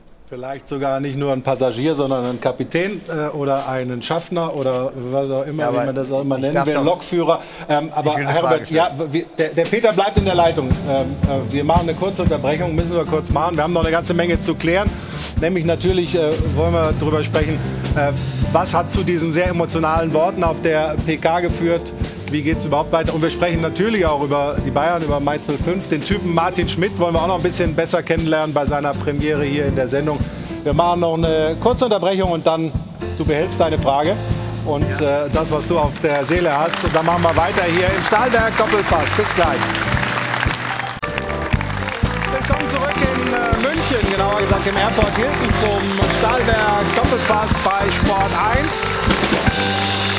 Wir sind äh, mitten in der Schalte mit äh, Peter Knebel, dem Sportvorstand von Schalke 04. Wir haben ja auch unsere Frage der Woche in die Richtung gestellt und Jana wird uns jetzt sagen, wie unsere Zuschauerinnen und Zuschauer das Ganze bewerten, die Entscheidung, Thomas Reis als neuen Cheftrainer zu verpflichten. Auch hier möchte ich noch einmal ganz kurz chronologisch beginnen, denn mit der Verkündung, dass Thomas Reis der neue Cheftrainer auf Schalke werden wird, trendete auf Twitter der Hashtag Time to Rise. Also die Euphorie auf Schalke ist damit entfacht. Darf ich Ihnen mal was sagen? Retten Sie unser geliebtes Schalke, sagt einer. Und auch beim ersten Training, das Thomas Reis geleitet hat, kann man sehen, also die Hoffnung auf Schalke ist wirklich groß. Großer Anlauf der Retter ist jetzt also da. Wenn wir uns aber das Ergebnis der Frage der Woche anschauen, muss man sagen, 60 Prozent unserer Zuschauer sagen, nein, dieses Team ist nicht zu retten. Reis ist zwar ein guter Trainer, aber der Kader, der ist einfach zu schlecht. Terodde ist zwar ein guter Stürmer, aber aufgrund der Schalker defensiven Spielart bekommt er einfach zu wenig Bälle. Aus dem Team ist nicht mehr mehr rauszuholen. Auf der anderen Seite sagen ja auch 40 Prozent, die Hoffnung ist da, weil Thomas Reis A, die Fans im Rücken haben wird und B, ja schon bewiesen hat, dass er es kann. Mit Demut, ohne finanzielle Mittel, Mut und Überzeugung kann er nur gewinnen. Glück auf. So viel aus dem Netz. Jetzt noch Ihre Meinung zu Hause am Dopafon. Auch ein Thomas Reis wird mit Schalke nicht den Klassenerhalt schaffen. In Bochum war er schon fast gescheitert, daraufhin hat man ihn entlassen. Warum sollte es ausgerechnet bei Schalke besser laufen? Auch der Kader von Schalke ist einfach nicht Bundesliga tauglich. Somit ein klares Nein. Auch der neue Trainer wird es nicht schaffen, Schalke vom Abstieg zu retten. Ich bin der festen Meinung, dass Thomas Reis was Baumgart ähnliches hat und mit Schalke eine Erfolgsstory schreiben wird. Er hat bewiesen mit Bochum, dass er mit einem relativ unerfahrenen Kader viel erreichen kann. Das Problem ist, Schalke braucht keinen neuen Trainer, Schalke braucht einen Zauberer bei diesem Kader. Da können wir vielleicht Martin Schmidt noch mal reinnehmen, weil wir erinnern uns ja mal an eine Situation, als du als Trainer beim FSV Mainz 05, da hattet ihr, glaube ich, nach einer ähnlichen Spielanzahl ähnlich wenig Punkte wie Schalke. Nein, das, das war vor äh, 2020 an Weihnachten, als äh, Christian Heidel und ich zurückkamen, wo ja. Svensson installiert haben, hat man nach 13 Spielen, also ab dem 14. Spieltag, wir hatten auch sechs Punkte, ähm, und brauchten dann eine Champions League Rückrunde ähm, von 32 Punkten. Also wir haben dann 33 Punkte geholt, um drin zu bleiben. Also es ist. Aber das ist ja eine Champions League Bilanz sozusagen, oder? Äh, ja, das ist eine Champions League Bilanz, wo, äh, Bilanz, wo du, wo du 65 Punkte kämpfst. Mit, und wir hatten wirklich äh, in der Rückrunde gefühlt fast nur gewonnen. Am Ende war es trotzdem knapp und deshalb ich kann so ein bisschen von der Warte halt einschätzen, was das sportlich jetzt auf, äh, auf, äh, auf Schalke und auf den Trainer zukommt. Ähm, wenn man, ähm, gut, er hat jetzt noch ein, zwei Spiele Zeit, aber ich kenne es, wir hatten damals wirklich 13 Spiele, sechs Punkte, waren hinter Schalke noch ein Punkt und haben es am Ende geschafft. Aber das war ein, das war ein Brett, das da zu bohren war. Ja. Wie habt ihr es geschafft, den Glauben daran zu behalten eigentlich damals in der Situation? Ja. Weil eigentlich ist es aussichtslos, wenn man, wenn man es realistisch sieht. Ja, sicherlich äh, Ruhe reinbringen in der oberen Etagen, Ruhe, Gelassenheit reinbringen, dann ganz klar ein Trainer ähm, hingestellt, wo, wo, wo die Spieler schnell mal an ihn glaubten, der natürlich auch äh, äh, viel bewegen konnte, viel bewegen musste und dann zwei, drei weg und äh, zwei von der Tribüne runtergeholt und zwei von Frankfurt geholt Mhm. Und dann äh, ging der Karren los. Herbert, du hattest vorhin dich vor unserer Unterbrechung so ein bisschen Nein, ich, nein, ich wollte einfach darauf hinweisen, dass unabhängig jetzt, ob der Klassenerhalt geschaffen wird oder nicht, sondern sie müssen jetzt in Schalke, und da ist Peter Knebel gefordert, äh, ich war auch acht Jahre lang äh, Vorstandsvorsitzender äh, und Manager in Personalunion, das geht alles zu machen. Sie müssen jetzt Geschlossenheit zeigen, zu dieser Geschlossenheit gehört möglicherweise auch der Rückgang in die zweite Liga um dann direkt wieder aufzusteigen. Und das ist jetzt seine Aufgabe. Auch, auch äh, Bernd Schröder ist ja noch, äh, auch noch im Vorstand da. Personal ist genug da, äh, um die Dinge zu regeln. Aber sie müssen sie jetzt Kontinuität und Ruhe, ich wiederhole mich jetzt, um für jeden Fall vorbereitet zu sein. Schön wäre es, wenn eine Eigendynamik entstehen würde, im Sinne, wie Martin sie gerade geschildert hat. Aber das ist schwer, das wird schwierig sein, sondern man muss auch darauf vorbereitet sein, den Weg nach unten anzutreten, um geschlossen wieder nach oben zu kommen. Und das ist jetzt seine Aufgabe. Peter, und dann ist die Frage natürlich, Martin hat gesagt, er hat zwei Spieler weg, Spieler geholt damals und so weiter. Gibt es die Möglichkeit bei Schalke im Winter nachzulegen, noch was zu machen oder ist Ebbe in der Kasse weiterhin? Wir wissen um unsere finanziellen Rahmenbedingungen. Wir äh, wissen aber auch, dass wir im Winter handlungsfähig sein werden und etwas tun. Okay, das sind klare Ansagen. Ähm, müsste man, Herbert, vielleicht auch noch mal nach Reda Wiedenbrück, um, um bei Tönnies noch mal ein bisschen was größere, eine größere Summe locker zu machen? Also, ja. äh, also äh, Clemens Tönnies, es, es ist einfach eine Krux in Schalke, äh, die sich immer, ich, äh, Günther Siebert, unter dem ich noch bei Schalke gearbeitet habe, Günther Siebert, äh, äh, Günther Eichberg, äh, selbst auch Rudi Assauer, Clemens Tönnies, all die Führungskräfte oder die, die das Gesicht des Vereins waren, gehen doch letztlich beschädigt aus dieser Veranstaltung heraus. Und da muss sich Schalke in irgendeiner Weise ändern und das weiß Peter ja auch und, und, und Herr Schröder weiß das auch. Es, muss, also es kann nicht sein, dass man singt, tausend Freunde, die zusammenstehen, dann wird der FC Schalke niemals untergehen und alle werden dort im Abgang beschädigt. Und auch Ruven Schröder hat an sich selbst viel zu hohe Erwartungen gestellt. Das ist doch normal, dass bei diesem Etat und mit dieser Rückschraube äh, äh, äh, es zu diesem Tabellenplatz führen kann. Und er ist dann einfach zu hart mit sich selbst ins Gericht gegangen.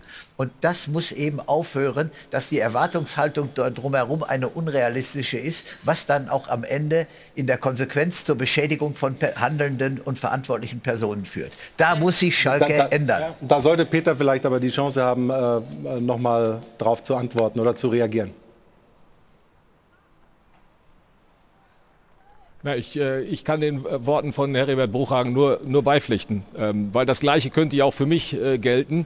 Jetzt bin ich gerade im Amt und ich habe nicht vor, hier mit dem Kopf unterm Arm rauszulaufen, sondern ich will erhobenen Hauptes hier rausgehen. Das ist leider, und das hat die Schalker Geschichte gezeigt, nicht oft gelungen. Und ich finde, gerade das ist ja wichtig. Qualität zeigt sich aus meiner Sicht in der Zusammenarbeit immer erst, wenn man sich trennt und nicht, wenn man zusammenkommt. Deswegen waren mir meine Worte in Richtung Rufen Schröder so wichtig. Und trotzdem ist es wichtig, dass wir jetzt diese, diese personelle Kontinuität hinbekommen, um handlungsfähig zu sein und uns auf den Mainzer Weg zu machen. Immerhin haben wir schon Ihren äh, damaligen Chefscout hier bei uns in den Reihen. Peter, ganz kurz noch, weil äh, du es ja gerade auch angesprochen hast, äh, diese Pressekonferenz, die Worte zu Rufen Schröder.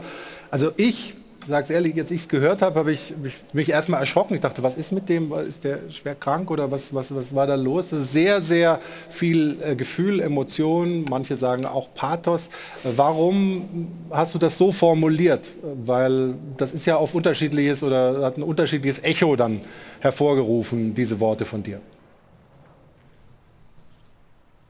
Weil ich glaube, äh, diese, diese 30 Sekunden, die reichen nicht für die Top 10 der kuriosesten Pressekonferenzen. Da gibt es wahrscheinlich andere Beispiele. Ähm, es geht mir immer darum, ähm, wie, wenn man unterscheiden kann, das Was und das Wie. Und da reden wir jetzt wirklich nur über das Wie. Und äh, ich kann absolut äh, nachvollziehen, dass ein emotionaler Verein wie Schalke 04 äh, diese ganze Gefühlsbreite abbildet. Wenn wir an das Bild von Simon Terodde und mir nach dem, nach dem Aufstieg denken, ähm, dann sieht man, was dieser Verein auslösen kann. Ich persönlich stand in diesem Moment unter dem Eindruck der Verkündung von Ruvens Abschied in der Spielerkabine. Und ähm, ich hatte einmal einen äh, hochemotionalen Moment, äh, in, äh, als ich die Mannschaft äh, getroffen habe nach, äh, nach den Ereignissen, nach dem Bielefeld-Spiel. Und ich würde sagen, dass äh, dieser Moment ähm, ziemlich nah kommt weil äh, das doch geschockte Gesichter waren, weil viele äh, Spieler, die meisten eigentlich oder alle, äh, durch Rufen Schröder geholt worden sind. Und äh, dieses plötzliche Ereignis, das äh, hat Spuren hinterlassen. Ich bin mit diesen Spuren in diese Sitzung rein. Ich habe es so formuliert, wie ich es formuliert habe. Ich entschuldige mich nicht dafür, weil ich mich so, weil ich mich in dem Moment so gefühlt habe. Äh, wir wissen alle, über Gefühle lässt sich nicht streiten. Und von dem her ist dann aber auch gut damit. Ich kann verstehen, dass einige äh, Reaktionen äh, fanden, dass das drüber war. Aber ich würde es am besten so zusammenfassen, ich habe mehr als Mensch und weniger als Vorstand gesprochen. Und damit soll auch gut sein. Absolut, ähm, finde ich auch äh, aller Ehren wert. Ähm, Tom, ja. du wolltest noch was? Ja, ich denke, das hat jeder verstanden jetzt, dass er da als Mensch gesprochen hat und wie sehr ihm dann Ruven Schröder fehlen wird. Was äh, mich noch interessieren würde, ich finde, dass Schalke zu Beginn der Saison anders gespielt hat als jetzt. Dass sie eigentlich so ein bisschen selbstgemacht da reingeraten sind. Sie haben viel mutiger gespielt, sind viel äh, früher angelaufen und Schalke hat sich wirklich in den letzten Spielen so ein bisschen entwickelt, zu nur noch lange Bälle zu spielen. Und ich glaube, dass das der Mannschaft nicht gut tut. Mhm. Deswegen wirkt dieser Kader auch so schlecht im Moment. Wenn Thomas Reis das schafft, das zu ändern und vielleicht nach der Analyse, ich meine, Mainz hat, glaube ich, damals nur zwei Spieler geholt, nämlich Chor und Da Costa. Und die passten aber hundertprozentig. Wenn sie sowas schaffen, dann würde ich glauben, dass Schalke zumindest bis zum Ende, zumindest um die Relegation mitspielen kann. Aber sie müssten anders spielen aus meiner Sicht. Ja. Das ist die sportliche Sicht, aber ich habe noch eine Frage äh, Richtung Peter Knebel zu Ruven Schröder. Ist jetzt ja, so ist das Geschäft natürlich auch das mediale Geschäft sofort gehandelt worden. Ruven möglicherweise zu Leipzig als Assistent von Max Eberl. Können Sie ausschließen, dass er schon im Winter wieder irgendwo anders einen neuen Job annimmt oder wie ist da Ihre Haltung? Also ausschließen kann man in diesem Geschäft ja gar nichts. Aber äh, wir wissen um die Vertragsgestaltung. Äh, äh, der Vertrag ruht ähm, und äh, Rufen will sich, wird sich Zeit nehmen. Ich weiß, dass Glaubwürdigkeit für ihn ein großes Thema ist. Deswegen gehe ich davon aus, dass er sich jetzt auch die Zeit nimmt. Und ich würde es äh, mit sehr, sehr hoher Wahrscheinlichkeit würde ich das ausschließen. Hätte gerne noch die Gelegenheit, kurz auf, äh, auf die sportliche Frage zu, zurückzukommen, sehr ohne gerne. zu lang werden zu wollen. dieser Kader ist dieser Kader ist gut genug. Ich fand die Bemerkungen alle zutreffend. Äh, die Art und Weise, wie wir am Anfang aufgetreten sind, gerade die ersten 25 Minuten zum Beispiel in Köln, jäh gestoppt durch den War, wenn wir uns recht erinnern. Das Heimspiel gegen Gladbach, ähm, die Leistung nach dem 0 zu 2 gegen, äh, ähm, gegen Augsburg, die haben gezeigt, dass diese Spieler, dass diese Mannschaft äh, in der Bundesliga mithalten kann. Wir haben noch keine Siegermentalität und das ist das, was wir unbedingt brauchen. Wir müssen die Spiele, in denen wir den Gegner schlagen können, die müssen wir gewinnen und nicht nur unentschieden spielen, wie zum Beispiel in Stuttgart. Äh, insgesamt äh, wissen wir, dass wir nachbessern müssen. Wir werden das tun. Wir müssen das mit aller Klarheit, mit aller Konsequenz und mit aller Strenge auch tun. Äh, auch wenn es weh tut. Es geht um Schalke 04. Es geht darum, die Klasse zu halten. Und es geht darum, diesem großartigen Verein eine Zukunft in der Bundesliga zu bereiten. Das waren klare Worte von äh, Peter Knebel. Vielen Dank. Liebe Grüße für die Zeit und äh, wenn man das, obwohl wir unparteiisch sein wollen, natürlich viel Erfolg für den Weg, der da, Martin Schmidt hat es ja skizziert, ziemlich schwierig und steinig sein wird, um die Klasse zu erhalten. Also, Dankeschön Peter Knebel, Grüße aus München und toi toi toi fürs Spiel heute. Schönes Spiel gegen Freiburg. Schönen Gruß in die Runde. Danke, schönen Tag noch. Tschüss. Und wir kommen zum Spiel Bayern München gegen Mainz. Ja, Martin, wir kommen nicht dran vorbei. Die Bilder schauen wir uns jetzt gemeinsam an. Das war eine klare Sache gestern in München. Waren Sie da? Goldenes Lächeln im goldenen Oktober. Die Bosse feiern den sechsten Pflichtspielsieg in Folge. Vor drei Wochen wollte Oliver Kahn vor lauter Frust noch in die Balustrade beißen. Jetzt kann man kaum noch die Schützenfeste zählen. Der Rekordmeister hat in Rekordzeit seine Baustellen geschlossen.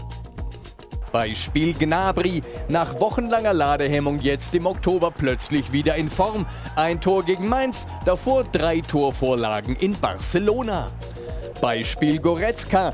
Im September noch verletzt und angeschlagen, im Oktober ständig in der Startelf und defensiv genauso stark wie offensiv. Beispiel Manet. Der Star-Einkauf trifft plötzlich nicht nur regelmäßig, sondern legt neuerdings auch noch auf. Gnabry, Goretzka und Manet sind drei Gesichter des goldenen Oktober. Und Jamal Musiala das nächste. Tor Nummer 7 gegen Mainz, mit 19 bereits der torgefährlichste Mittelfeldspieler der Liga. Und Choupo-Moting gehört mit 33 plötzlich zu den treffsichersten Mittelstürmern. Seit er regelmäßig spielt, hat Bayern im Angriff wieder mehr Möglichkeiten. Choupo-Moting hat die Tränen über Lewandowskis Weggang getrocknet. Und die Oktober-Bayern können sich sogar erlauben, dass Müller und Neuer angeschlagen auf der Tribüne sitzen, ohne sichtbaren Qualitätsverlust. Was hat Nagelsmann gemacht? Wir fragen, wie haben die Bayern das bloß so schnell hingekriegt? Stefan, wir haben ja ein paar mögliche Erklärungsansätze geliefert in dem äh, Beitrag. Was ist deiner Meinung nach das Wichtigste davon? Warum sind die Bayern im Oktober so viel besser als im September? Genau wegen dem September. ja, das ist eigentlich eine relativ einfache Antwort. Okay. Also jetzt bin ich gespannt. Du musst Nein, dem jetzt noch eine gewisse Tiefe verleihen. Also nur Genau, also wenn du als Bayern München in vier oder fünf Spielen eine Niederlage gegen Augsburg, Unentschieden, Stuttgart und so weiter, also so eine Serie hinlegst, wo du eben nicht die drei Punkte holst, dann gibt es Druck. Druck von außen, in der Öffentlichkeit, es wird diskutiert, auf einmal über den Trainer, äh, über den einen oder anderen Spieler, über das System und so weiter. Ähm, und da haben die Spieler halt diese hohe Qualität, sich damit zu beschäftigen und zu antworten. Dann auf dem Platz. Die Qualität haben sie natürlich auch. Und dann haben sie die Antworten gegeben, nicht nur in der Bundesliga, auch in der Champions League. Ähm, aber ich wiederhole mich. Warum sind sie im Oktober so viel besser als im September? Genau wegen dem der September ist relativ einfach. Wenn du die Bayern kitzelst und wenn du sie sie herausforderst und auf einmal Union an der Spitze, hinter, dann kommt noch Freiburg und Dortmund ist dran, dann müssen sie Zeichen setzen. Und ich glaube, Goretzka hat es ganz gut gesagt. Also Ähm, hättet ihr lieber gegen sie im September Ergebnis- gespielt, ja? Wir müssen Ergebnisse bringen auf Strecke und darüber hinaus noch eine gute Leistung. Und das haben sie jetzt geschafft. Sie sind gefestigt und mit Choupo-Moting war natürlich taktisch auch clever, ihn reinzubringen. Er hat ja die Qualität, hat die Spieler drumherum, die, die ihn auch bedienen, das muss man auch sagen. Ähm, und dann, ist, dann muss Oliver Kahn auch nicht mehr in die, in die Brüstung da beißen. Also alles gut. Martin, was ist, das, was ist das, was die Bayern jetzt momentan besser machen als vielleicht noch vor vier, sechs, acht Wochen? Ja, nach dem Spiel, ich brauche einen starken Espresso natürlich, um noch was zu, zu stärken. Ja, da ist noch was drin. Den habe ich jetzt gerade erst bestellt, weil ich Okay, noch nicht äh, Power. Nein, das ist tatsächlich so, dass die ja im September eine Bears hatten, eine Delle hatten. Und ich vor dem Spiel gesagt habe, dass jetzt eigentlich zwei Mannschaften aufeinandertreffen, die in Form gekommen sind. Wir haben auch so im, im September zwei, drei Spiele nicht ganz so erfolgreich äh, bestritten. Und jetzt waren wir beide in der Form. Und, aber wenn du in der Form auf Bayern triffst, ist es sehr gefährlich, weil die sich dann diametral steigern. Und das hat man gestern wieder gesehen. Und wenn die dann Ähm, früh in denn- Führung gehen, so wie gestern, dann wird es doppelt ja, schwerer. wenn, früh, wenn du da früh, dann ist, fällt schon mal so ein bisschen oder noch mehr Glaube weg, der Respekt wird noch, wird noch größer. Aber der Unterschied zum September von ähm, ähm, Bayern, du, du hast es angetönt, ich vom Sportlichen oder von der Analyse drin würde gerne sagen, dass die, die Breite, wenn, die, wenn Bayern jetzt wechselt, bleibt das Niveau auf dem genau gleichen Level. Die Qualität, auch die Spieler gestern nach dem Spiel haben gesagt, das hört nie auf. Die Qualität, die Passgenauigkeit, die Schärfe, das Tempo, auch wenn die nachher gewechselt haben, da kommt irgendwann geht ein Nabri raus, der Verteidiger denkt, puh, jetzt ist gut, dass der da kommt, Koman. ähm, so, das ist unheimlich die Qualität und jetzt auch die zweite Reihe, die reinkommt, wenn man so nennen darf, die Neuzugänge, Ja. die kommen rein und sind nahtlos auf demselben Level. Dann kommt dazu, dass sie gefordert sind, gestichelt wurden und jetzt ihre, ihre, ihre Klasse abrufen. Und ich glaube auch, dass für, für eine Mannschaft wie Mainz 05 dahin geht in, das, in die Arena und du hast drei Tage vorher, guckst du an, wie die äh, Barcelona abfertigen, das macht auch noch mal was mit den Spielern, mit Mainz 05, wenn du da hingehst. Ich glaube, man hat es anfangs im Spiel gesehen, wir waren nicht so mutig und so hoch wie in vielen anderen Spielen gegen Bayern. Und wir Thomas schon Müller wird nicht haben. vermisst. Ne? Naja, ich glaube, das hängt auch ein bisschen damit zusammen, dass äh, der FC Bayern, ähm, also individuell, dass einige Spieler jetzt besser in Form sind. Serge Gnabry, ich werd, der wird nicht von ungefähr eher weniger gespielt haben zu Saisonbeginn. Mittlerweile wirklich in einer richtig guten Verfassung. Aber der FC Bayern spielt natürlich auch anders. Dadurch, dass die jetzt wieder mit einem klassischen Mittelstürmer, auch einem, einem spielstarken Mittelstürmer spielen, Choupo-Moting, mit dem man auch kombinieren kann. Es gab eben eine schöne Szene, wo er mit dem Rücken zu den Verteidigern vom Strafraum steht, Ball sichert, Ball ablegen kann. Das tut der Mannschaft einfach gut, weil es über viele, viele Jahre mit Robert Lewandowski so gewohnt war. Und ich glaube, das ist auch so ein bisschen die Konsequenz daraus, dass ja auch bei Julian Nagelsmann so ein, so ein, so ein gewisser Überdenkungsprozess eingesägt hat, was, was, die, äh, was die Spielweise des FC Bayern angeht. Und das fühlt sich insgesamt besser an und das merkt man der Mannschaft an. Äh, Wir sprechen gleich weiter über dieses Spiel, aber Tom, ein äh, Bilderrätsel habe ich für dich. Mhm. Äh, guck mal auf dieses Bild auf der Tribüne, Thomas Müller und dann daneben einer. Was würdest du sagen, Bruder, in welchem Verwandtschaftsverhältnis? Ja. brauchen, wir, brauchen wir keinen? Ja, nee, nee. Brauchen wir keine DNA-Probe oder nicht. sowas, Das ist, glaube ich, relativ einfach. Ja. Da ist sein Bruder Simon, äh, habe ich hier noch nicht so oft gesehen, aber die Familienähnlichkeit sehr, sehr groß. Gucken wir mal auf äh, die nächste Szene, das nächste äh, Tor von den Bayern. Ähm, zunächst mal die Entstehung dieses Elfmeters, als Manet hier gefault wird. Ähm, ich frage mich, der Schiedsrichter steht gut, warum sieht das nicht? Also, oder war es, Martin, aus eurer Sicht gar kein Elfer? Doch, also auch so die, die, der Live-Eindruck war direkt, das waren Elfer, auch für uns oben oder von außen. Ich glaube, wenn ich richtig, die haben nachher ähm, noch geprüft, ob, der Ball schon im Aus war, im Aus war beim, beim Foul und so weiter. Deshalb hat es ein bisschen lange gedauert, aber das Foul war ja eigentlich auch für unser äh, Hack da noch ein bisschen auf äh, unbedarft gemacht, aber er weiß, glaube ich, auch, dass er zu viel hingelangt hat und war, glaube ich, auch ein klarer Elfer, glaube ich, so richtig dann entschieden. Aber das Aus äh, haben die noch mal kontrolliert. Was mich da so ein bisschen gestört hat, dann hinter der Schiedsrichter hat dann ewig gewartet, ist erst bis zum Elferpunkt gelaufen, bis er überhaupt hingezeigt hat. Also ich meine, das hätte man auch ein bisschen früher machen können, oder? Schneller machen können. Aber gut, ähm, ist halt eben so gewesen. Ähm, wir gucken mal auf den Elfer äh, Mainz. Auch da kann man natürlich wie immer drüber diskutieren. Ist diese äh, Faustabwehr von Ulreich gegen Burkhardt, die dann so leicht in seinem Gesicht äh, endet. Ist das ein Elfmeter, Martin?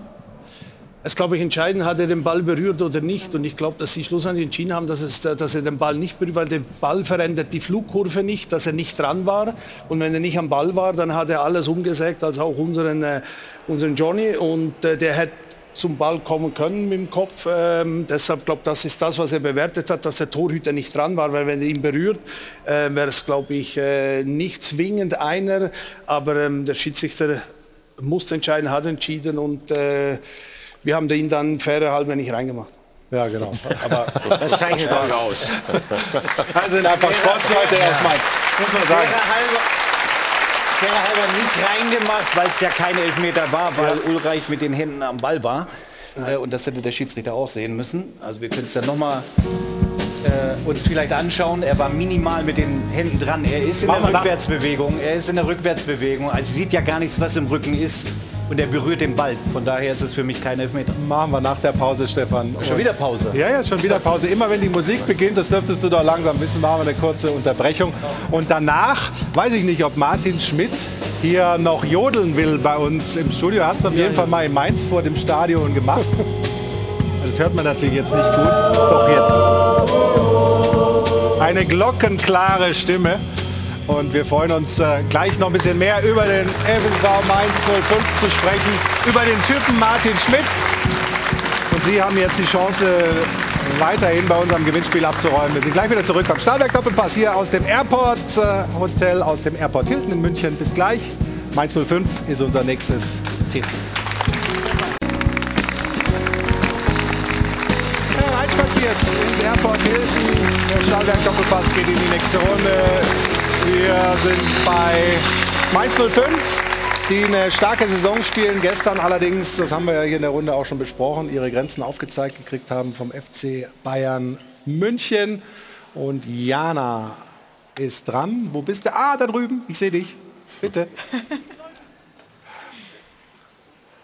Ja, man muss jetzt mal mit Ausnahme von gestern sagen, die Mainzer sind eigentlich wirklich sportlich gesehen richtig gut unterwegs. Von wegen Karnevalsverein. Wir schauen einmal auf die Svensson-Tabelle. In der sind sie tatsächlich punktgleich mit Leverkusen und vor Wolfsburg, der TSG, Köln und Gladbach. Das hört sich ja schon mal richtig gut an und das liegt unter anderem auch an Bo Svensson und seinem wirklich herausragenden Punkteschnitt. Wir sehen es hier 1,47 Punkte und damit der Bestwert eines Trainers bei Mainz 05 und damit eben auch vor Trainern wie Jürgen Klopp oder Thomas Tuchel. Die beiden haben ja beide schon, ja, kann man mal applaudieren, das sind ja immerhin beides Trainer, die schon mal die Champions League gewonnen haben.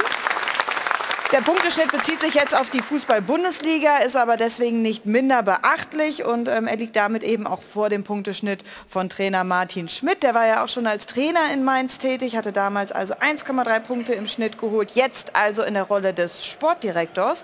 Und wenn man das so sieht, dass Bo Svensson auf den Spuren von Kloppo und Tuchel unterwegs ist, stellt sich ja doch hier die Frage, wird es vielleicht in Zukunft seine größte und auch schwerste Aufgabe sein, den Trainer Bo Svensson in Mainz zu halten? Gerne direkt beantworten.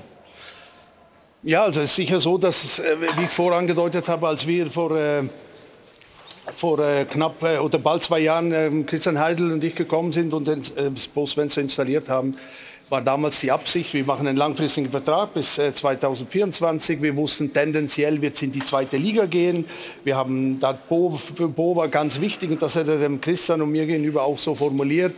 Ähm, aber ich komme, um ein Projekt zu starten und das geht dann vielleicht auch über die zweite Liga und dann wieder äh, hoch. Also wir haben dann ein Projekt gestartet und ähm, ich glaube, dass wir in diesem Projekt drin stehen. Wir haben dann glücklicherweise die Liga halten können, nochmal in der Champions League Runde, dank auch dank ihm und sind jetzt auf diesem Weg. Und auf diesem Weg gibt es äh, Rückschläge, auf diesem Weg gibt es auch äh, Höhepunkte und, und zu den Höhepunkten ist natürlich immer der Bo Svensson im Mittelpunkt und damit der natürlich auch im, in aller Munde und im Gerede natürlich. Und wenn ein Verein einen Trainer sucht, glaube ist auch legitim, dass die auch mal an ihn denken. Aber nochmal, Wie viele haben, haben denn schon angerufen bei euch? Äh, nur niemand. Ähm, nein, wirklich nicht, nur Wirklich? niemand. Und, äh, Fax geschickt. Fax geschickt? Äh, Fax E-Mail? kam auch keiner, Brief auch keiner. Und das Okay. geht heute eh über andere Wege. Aber nein, Okay. angerufen hat niemand. Es war auch noch nie ein Interesse da. Aber es ist so, dass wir da wirklich eine, ein, ein Projekt äh, gestartet haben, einen gemeinsamen Weg. Und auf dem sind wir jetzt und circa in der Mitte. Und wir haben noch viel miteinander vor. Wir, Bo Bo Svensson mit uns wie mit ihm. Und deshalb denken wir da, dass das überhaupt auch gar kein Thema bei uns noch ist. Äh, und wir da auf einem guten Weg sind. Mara, glaubst du auch, dass dieses Projekt weiterläuft, dass Bo Svensson vielleicht den Verlockungen, die da kommen mögen aus der Premier League, zumindest medial ist das ja einige, einige Male schon gespielt worden, ähm, widerstehen kann, dass er sich für weiterhin für diesen Langfristweg entscheidet? Ja, glaube ich auf jeden Fall. Ich glaube, dass er das schon gemacht hat, als er eben äh, Christian Heidel und Martin Schmidt zugesagt hat, äh, den Posten zu übernehmen. Weil, also auch wenn ich jetzt persönlich äh, kein Fan bin äh, von dem Konstrukt in Leipzig, er war ja nun mal vorher in Liefering und ähm, auch da können, äh, äh, können Trainerkarrieren durchaus entstehen. Das heißt, er hat das für mein Empfinden auch immer sehr klar ausgedrückt, dass er ja wusste, er gibt was auf und er geht ein ganz großes Risiko ein, einfach ein emotionales, was die Stadt und was diesen Verein angeht, in dem er ja lange Spieler und auch Jugendtrainer war. Also ich glaube, dass er sich sehr, sehr bewusst für diesen Weg entschieden hat und ich glaube vor allen Dingen, dass er typmäßig auch jemand ist, der Dinge zu Ende bringt. Von daher gesehen, äh, es ist, glaube ich, allen klar, wenn die Entwicklung von Bruce Svensson so weitergeht, dass der nicht zehn Jahre in Mainz leider Trainer sein wird. Aber ähm, ich glaube schon, dass er vorhat, da eine Ära zu prägen. Stefan, was zeichnet den Mainzer Fußball für dich aus, auch in dieser Saison oder generell unter Bo Svensson? Was ist das für eine Mannschaft? Und dann die Spielanlage. Wirklich versuchen, auf Fußball zu spielen, von hinten heraus, nicht auf gut Glück, sage ich mal, wie die eine oder andere Mannschaft mit den langen Bällen zu spielen und auf Glück zu hoffen, sondern sie haben eine gute Spielanlage. Und was ich mag bei Bo Svensson ist einfach, dass er das auch lebt an der Seite. Aber das war beim Stand von 2-0, diese, diese Doppelchance, ja, Entschuldigung. Ja, wir, ich meine, wir können viele Szenen rausnehmen. Das ist eine klare Spielanlage der Mainzer. Ja? Also spielerisch nach vorne zu kommen, schnell nachzurücken, auch gegen Bayern München, dann kannst du zwar mal sechs kriegen. Aber ich mag das auch, wie Bo Svensson wirklich an der Seitenlinie lebt und das auch vorgibt. Und ich mag auch seine Analysen nach den Spielen, auch wenn man mal verloren hat, klar und deutlich. immer auf den Punkt. Und ich glaube, das kommt bei den Jungs auch gut an.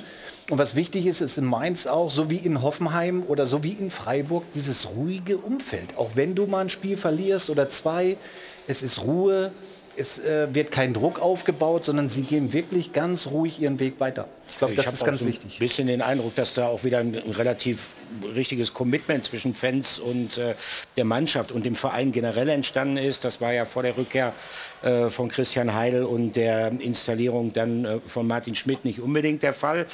Und äh, ja, Bo Svensson ist natürlich auch jemand, der es, das merkt man besonders bei Heimspielen, finde ich sehr aufschlussreich, es immer wieder schafft, das Publikum mit reinzunehmen. Also äh, da entsteht dann manchmal auch eine recht hektische Atmosphäre, wenn von den Rängen da richtig Dampf kommt, äh, die nicht unbedingt immer einfach zu handeln ist für Gastvereine. Aber ich glaube, das Entscheidende ist, und das ist der entscheidende Unterschied zu der Zeit vor dem Comeback von Heidel und von Martin Schmidt, ähm, es passt wieder. Also man hat das Gefühl, äh, der Verein, die Mannschaft wird wieder angekommen. Ich kann mich erinnern, Christian Heidel hatte mir mal erzählt, es hat äh, in, in den Jahren davor mal so eine Situation gegeben, ähm, Karnevalsumzugs, heißt ja Fasenacht in Mainz, wenn ich richtig informiert bin. Und ähm, da hätten die Spieler des FSV Mainz 05 auf diesem Umzugswagen gestanden und es sei dann zu einer Situation gekommen, wo man wahrscheinlich keine Kamelle mehr zum Schmeißen hatte, dass man sich sozusagen weggedreht hätte von den Leuten. Und ich meine, sowas ist natürlich tödlich. Und momentan hat man wirklich den, den Eindruck, das passt wieder in der Stadt mit dem Verein und den Fans. Also was man sagen muss, ist, dass äh, nachdem äh, ihr übernommen habt mit Christian Heidel und Bo Svensson, hat Mainz sehr schnell wieder gespielt wie Mainz. Das war sozusagen auch der Satz in der Stadt. Und das heißt, dass Mainz auch, da, da ist nicht nur äh, alles wunderbar und entspannt, sondern Mainz geht richtig drauf, attackiert körperlich, ist eine der körperlichsten Mannschaften aus meiner Liga und das geht mit den Angreifern Aus deiner los. Liga? Äh, aus, aus, in, in Aus der, der Bundesliga, Liga. aus der Liga, ja, und geht, äh, geht in, der, in der Spitze auch voll drauf, Ja. auf die Abwehrspieler. Muss man klar. sich anschauen, wie Onisivo oder Burkhardt in die Leute fliegen. Das machen sie aus meiner Sicht fast noch mehr als alle anderen Mannschaften. Und da spielt niemand gern. Auch, auch nicht, wenn der Trainer an der Linie da äh, mitgeht. Wie einfach fällt es eigentlich, sich aus dem Sportlichen rauszuhalten, wenn man eigentlich selber eine lange Zeit Trainer war? Also nicht aus dem Sportlichen, aber aus dem, aus dem Trainergeschäft sozusagen mit Boda ihm nicht reinzureden. Ja, das ist eigentlich in, in, in Mainz gegeben oder in Mainz viele Jahre vom, vom Christian Heidel so ähm, vorgelebt worden. Der, der Christian hat damals, weil ein, ein, Wolfgang Frank da war, hat ihm gesagt, mach was. Ähm, äh, dann kam äh, Kloppo, dann kam ob Tuchel, ob dann ich kam, ob wer, egal, unter ihm, da gab es immer den Christian Heidel, dann der Trainer und sonst nichts eigentlich, eine direkte gerade Linie und hat sonst niemand in das Sportliche reingeredet. Und das habe ich als Trainer damals ähm, erlebt, wie gut das tut, wenn man weiß, hier im Stadion bin ich der Chef. Und deshalb war auch das Wichtigste, als der Christian Heidel als Vorstand, Vor- Sportvorstand kam, ich als Sportdirektor und Bo und dann als Trainer, war für uns ganz klar, hier wird so gearbeitet wie früher wieder. Das heißt, der Chef ist der Bo, in der Kabine. Ich war in den zwei Jahren noch nie bei einem Training in der Kabine, ich war noch nie in der Analyse drin. Ich, mich gibt es da gar nicht, weil es gibt nur den Trainer. Es gibt nur eine Stimme in der Kabine. Da gibt es kein Kopfschütteln von mir oder Nachdenken, wenn er was sagt oder weggucken. Nein, mich gibt es da gar nicht. Und das habe ich nicht gemacht, weil ich früher Trainer war und jetzt Sportdirektor. Das ist, ich habe das erlebt, wenn es nicht so ist. Ähm, und deshalb wusste ich, wie es unter Heidel damals war, wenn man diese Ruhe hat und wenn ich was sage, dann ist das was und das braucht man, dieses Rückgrat braucht man, damit man als Trainer so arbeiten kann. Und deshalb ist, glaube ich, man sagt immer, wieso ist Mainz so ein, ein, ein Trainerverein? Wieso bringen die immer wieder Trainer raus, äh, die dann auch aus, aus dem eigenen Nachwuchs oder aus dem eigenen Fundus? Und das hat vieles einfach nur damit zu tun, weil man den Trainer machen lässt. Man lässt ihn Fehler machen, man lässt ihn im Mittelpunkt stehen. Auf der Pressekonferenz redet nur er und nicht noch von mir irgendwie ein Senf dazu. Und ich glaube, das macht ihn stark und das macht ihn deshalb auch äh, unberechenbar und er kann da wirklich machen, was er will. Und ich nehme mich da zurück, weil ich habe ganz andere Aufgaben, als äh, ihn irgendwie zu kontrollieren. Ah. Ich wollte noch sagen, ähm, Ja, gerne. Herbert, lass mal den Mara kurz den Vortritt. Ich finde, was das Spielerische ähm, angeht, ist es eigentlich so, dass Bruce Svensson äh, wieder an dem anknüpft, was äh, unter, zuletzt unter Sandro Schwarz war. Und ähm, man hat eben in der Zeit ich sag mal, zwischen den beiden äh, Äras, Christian Heidel und jetzt mit Martin Schmidt, die Situation gehabt, dass durch Unruhen im Verein neben dem Sportlichen ähm, die prägenden Figuren eben nicht mehr die Trainer waren. Und ich glaube, dass das äh, überhaupt nicht so gewollt war. Also das war ja die Zeit von Rufen Schröder bei Mainz, sondern dass das aus einer Not heraus entstanden ist, weil es eben in der Führungsetage abseits von ihm so einen Mhm. Kuddelmuddel gab, dass er da auch also für Sachen in die, Spreche, äh, in die Breche springen musste. Und dann hat dieser Shift zurück auf diesen Trainerverein in dieser Konstellation damals nicht mehr geschafft, äh, geklappt. Aber das ist eben was, was Mainz immer ausgemacht hat und was Mainz ja auch nicht nur bei den Profis ausmacht, sondern durch den ganzen Verein Mhm. hindurch, also auch im Nachwuchsleistungszentrum, dass du eben nicht nur Spieler hochbringst, sondern auch Trainer. Insofern knüpft das da absolut wieder an. Herbert, und du hast, nachdem Martin das gerade geschildert hat, äh, Genau sehr so. eindrucksvoll geschildert hat, hast du Bravo gesagt. Warum gelingt es vielen anderen Vereinen nicht oder anderen Sportdirektoren, sich rauszuhalten und den Trainer machen Ja, zu lassen? ich habe genau, ich hab genau die gleiche Machart an den Tag gelegt, äh, die Martin macht. Ich hatte als Vorstandsvorsitzender, auch als Manager in der Kabine im Bus, hatte ich nichts verloren. Gar nicht. Die Autorität des Trainers ist das höchste Gut. Und das begann auch von den Mainz, diese Kontinuität. Und im Gegensatz, was wir eben bei Schalke so bemängelt haben, das ist auch aus der Ära Harald Strutz. Harald Strutz war ein 25 Jahre ein führender Kopf, der genau das so gelebt hat. Äh, Und hat Christian Heidel, hat äh, Tuchel äh, und alles das, was wir eben bei Schalke bemängelt haben, praktiziert Mainz seit Jahrzehnten und kann somit jede schwere Krise, die ja im Sport immer vorkommt, äh, äh, auch entsprechend ausparieren.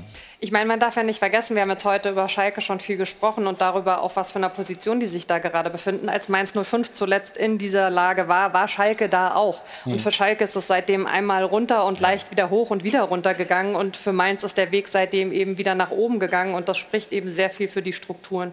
Das hat eben auch Gründe, möglicherweise, oder ziemlich sicher auch, was zu tun mit dem Typen Martin Schmidt, den wir jetzt ein bisschen besser kennenlernen und danach äh, sicherlich noch äh, auch im Gespräch. Aber zunächst würde ich sagen, Martin Schmidt. So schaut's aus. Oh je. Ja, schnall dich ab. Er hat für Mainz schon immer sein letztes Hemd gegeben. Darum erzählen wir heute die Geschichte von Sankt Martin Schmidt, der schon 2015 rettend eingreift. Man konnte sich das Gekicke des Karnevalsvereins nicht mehr mit anschauen. Es drohte die spaßbefreite Zone der zweiten Liga. Daumen, Daumen, Daumen drücken gell? Mit allen Daumen und Martin Schmidt gelingt der Klassenerhalt und bis heute lebt die Legende. Sankt Martin Schmidt kann gar nicht absteigen. So schaut's aus. Wo nimmt der Mann nur seine unerschütterliche Ruhe her? Ja gut, das sind die Schweizer Gene. Ein Eidgenosse durch und durch. Und Martin Schmidt trägt sogar als letzter Schweizer die Originalfrisur von Wilhelm Tell auf. Nur einmal war die Politik der ruhigen Hand vielleicht ein bisschen zu ruhig. In Wolfsburg. Dort führte Schmidts ausgeglichenes Wesen 2017 zu sieben Unentschieden in Folge. Rekord, oder? Aber am Ende war Schmidts Schleichfahrt im grauen Mittelfeld für den VW-Club doch ein bisschen zu behäbig. So schaut's aus.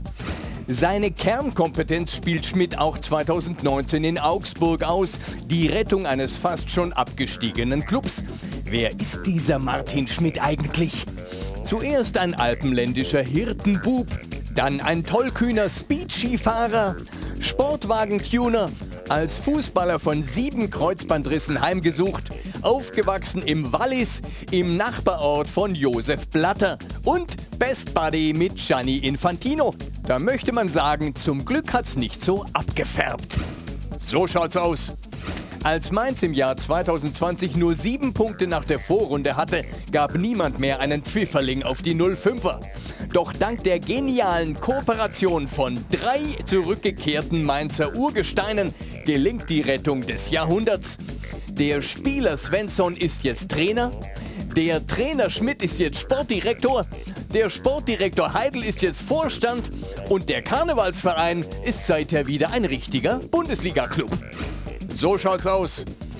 Zum Schluss decken wir mit diesen Bildern noch das Erfolgsgeheimnis von Martin Schmidt auf. Er sorgt einfach dafür, dass mehr Spritzigkeit ins Spiel kommt. Oder anders gesagt, wenn ein Team eine extra Motivationsspritze braucht, dann ist Martin Schmidt der goldrichtige Mann. So schaut's aus.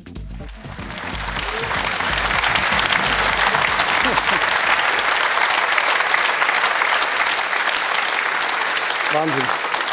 Wir hätten Sie vorwarnen müssen, liebe Zuschauerinnen und Zuschauer. Es schauen ja auch Kinder zu. Und Mara dich hätten wir auch warnen müssen. Aber Martin, ähm, was von diesem Beitrag ist das Wichtigste aus deiner, aus deiner Sicht? Das zum Schluss oder doch ein paar andere Punkte? Ja, was ist das Wichtigste? Also ich möchte eigentlich der Ursprung, die Heimat und das, äh, das Wesen, das ich mit auf den Weg gekriegt habe meiner Jugend, eigentlich in den Vordergrund und in den Mittelpunkt stellen, weil ich glaube, überall, wo ich gearbeitet habe, egal in welcher Konstellation, ob als äh, Rennwagenmechaniker, als Trainer, als Spieler, als Mitarbeiter, als was auch als, als, als ähm, Jodlerkollege, glaube war immer, glaube ich, der Menschenmittelpunkt, die Art und Weise, wie man sich gibt und wenn man, wenn man gut ankommt und, und, und und glaube ich äh, Sozialkompetenz hat und, mhm. und, und weiß, wie mit Mitmenschen umgehen, ähm, glaube ich, dass das ein wichtiger, äh, wichtiger Punkt ist, um schlussendlich irgendwie so eine Karriere starten zu können, die Wege angenommen hat, die ich sicherlich auch nie äh, gedacht habe, wo es dahin geht. Wenn man aus Brick im Wallis kommt ähm, und vielleicht... Aus Natters. Natters? Ist Brick nicht ein Stadtteil? Ja, das ist ein, nein, nein, nein, nein. Also der, die Rhone, wir, wir, wollen da genau die sein, Rhone, ja? der Rotten trennt äh, Brick und Natas. Okay. Ja. Okay, aus Natas, aber Wallis stimmt, gell? Wallis stimmt. Dann ist man, äh, gilt man ja selbst in der Schweiz als, als, ähm, als Sonderling sozusagen, so ein bisschen. Also die, die, die Walliser haben einen bestimmten Ruf, oder? Ja, wir Walliser haben schon einen speziellen Ruf, ein bisschen vergleichbar wie die, wie die Bayern in, in Deutschland ähm, sind die Walliser in der, in, der, in der Schweiz. Wir sind auch ein Weinland, ein Weingebiet, Tourismusgebiet, viele ja. Skigebiete. Es gibt, glaube ich, äh, wenn ich richtig habe, äh, 49 4000er und 48 stehen im Wallis. Also man weiß, wo man steht und äh, die Alpen, wo die entstehen. Und da hinten tief aus diesem Tal komme ich, aber nicht hinter den Bergen. Nein, das, den Eindruck hat auch keiner. Ja? Und, äh, und uns wird uns wird so ein bisschen nachgesagt, wir fahren zu schnell Auto und äh, wir trinken auch zu viel und wir sind ein lustiges Völkchen. Ich glaube, dass alles irgendwo irgendwie stimmt, aber auch ein bisschen übertrieben wird. Aber ja. wir, wenn wir dann weggehen aus dem Wallis, dann äh, leben wir das immer, bringen wir eigentlich dieses dieses, äh, diese Berge und diese Urkraft, diese Ding, in, das ins Herz gemeißelt ist als, als junger Kerl, das bringt man dann halt gerne auch in die weite Welt und ich fühle mich da sehr, sehr wohl hier in Deutschland seit mittlerweile zwölf Jahren ja. und versuche das auch immer, nochmal, was ich vorher gesagt habe, alles, was man tut, halt auch das immer mit reinzugeben. Aber der Weg ist ja ungewöhnlich, ja, würde ich mal sagen. Klar, Fußball gespielt, Jugendtrainer gewesen, aber parallel Kfz-Werkstatt oder, oder Schrauber gewesen, ein Modegeschäft gehabt, Skirennen gefahren, diese ganzen Wahnsinnsdinger, Inferno-Rennen, äh, wo, wo sich alle die Beine brechen und so weiter. Sieben Kreuzbandrisse, wie viele beim Fußball und wie viele beim Skifahren oder beim, beim Klettern oder Fallschirmspringen? Ja, ich glaube glaub drei beim, beim Fußball, dann zwei beim, beim Skifahren und dann beim Mountainbike noch eins. Ah, es gibt ja noch mehr äh, gefährliche Sportarten, ja, stimmt ja? ja? Aber das ist eigentlich so, dass ich ganz normal, ich habe geträumt, geträumt von, von Automechaniker an Autos zu schrauben, habe ganz normale Lehre gemacht. Dann mhm. war ich vier Jahre im Rennsport, ähm, eine DTM auch als, als Rennwagenmechaniker äh, für Toyota, das äh, Werksteam äh, Team Europe. Ja. Waren wir damals in der DTM oder Thunwagen Europameisterschaft und Weltmeisterschaft unterwegs. Aber immer nebenher Fußball gespielt. Dann war irgendwann Fußball wurde größer. Irgendwann habe ich als Trainer begonnen und dann hatte ich, musste ich zu viel arbeiten, konnte nicht auf dem Trainingsplatz sein.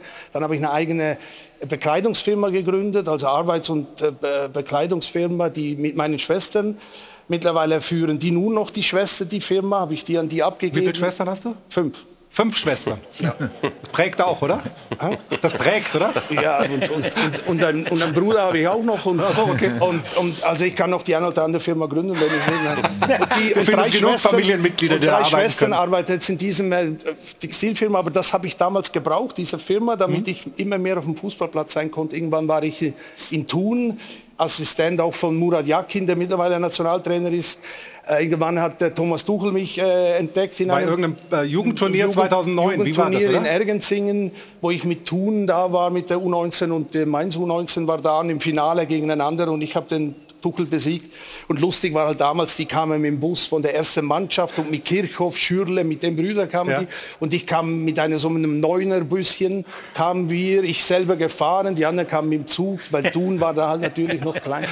Aber haben trotzdem am, am großen Mainz ähm, Konkurrenz sein können und die besiegt. Deshalb hat mich irgendwann Tuchel geholt. Das war natürlich auch ein Glück.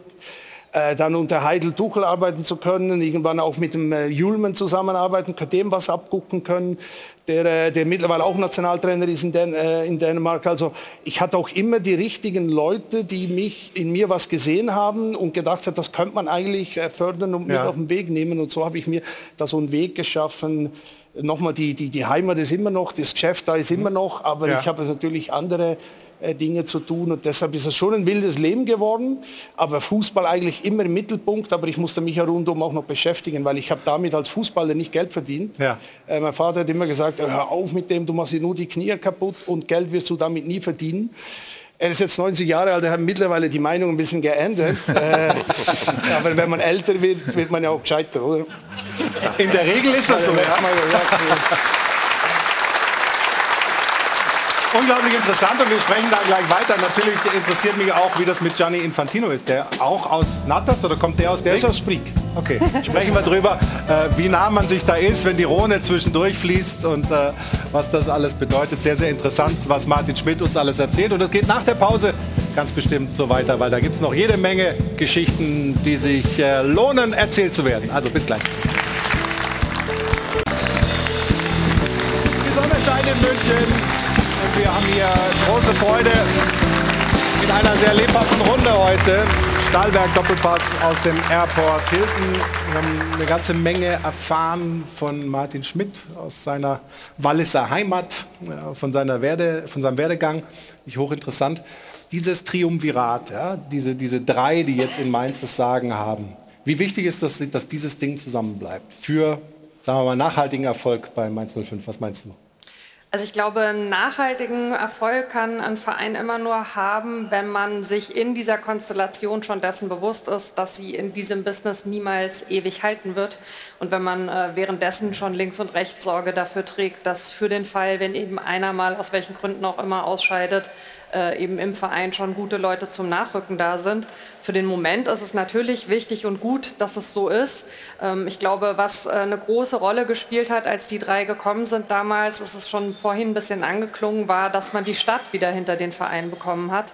Ähm, wobei da natürlich ähm, auch so ein bisschen ja, so eine Ambivalenz drin ist. Ne? Auf der einen Seite ähm, sagt man, das ist der Verein und auf der anderen Seite gibt es dann aber schon äh, bei den Fans eben auch Gruppierungen, die sich dann nicht so hinter äh, neue Personen bei einem Wechsel stellen. Also das war sicherlich auch eine Schwierigkeit, aber das ist was, was Christian Heidel und Martin Schmidt, aber auch Bo Svensson in der ganzen Ansprache sehr, sehr gut äh, gelungen ist. Ich kann mich erinnern an die ersten Pressekonferenzen, dass genau das auch stark thematisiert worden ist, was ich wichtig fand, dass man gesagt hat, man hat diese Distanz, die sich aufgetan hat zwischen Stadt und Verein gespürt und man hat es auch als was Negatives und was, was zu den Mainzerinnen überhaupt nicht passt, empfunden und ähm, man ist ganz konkret daran gegangen, diese Lücke wieder zu schließen, weil ich glaube, ohne das kann ein Verein von der Größenordnung wie Mainz äh, sowieso überhaupt nicht bestehen. Also man braucht diesen Rückhalt in der Stadt.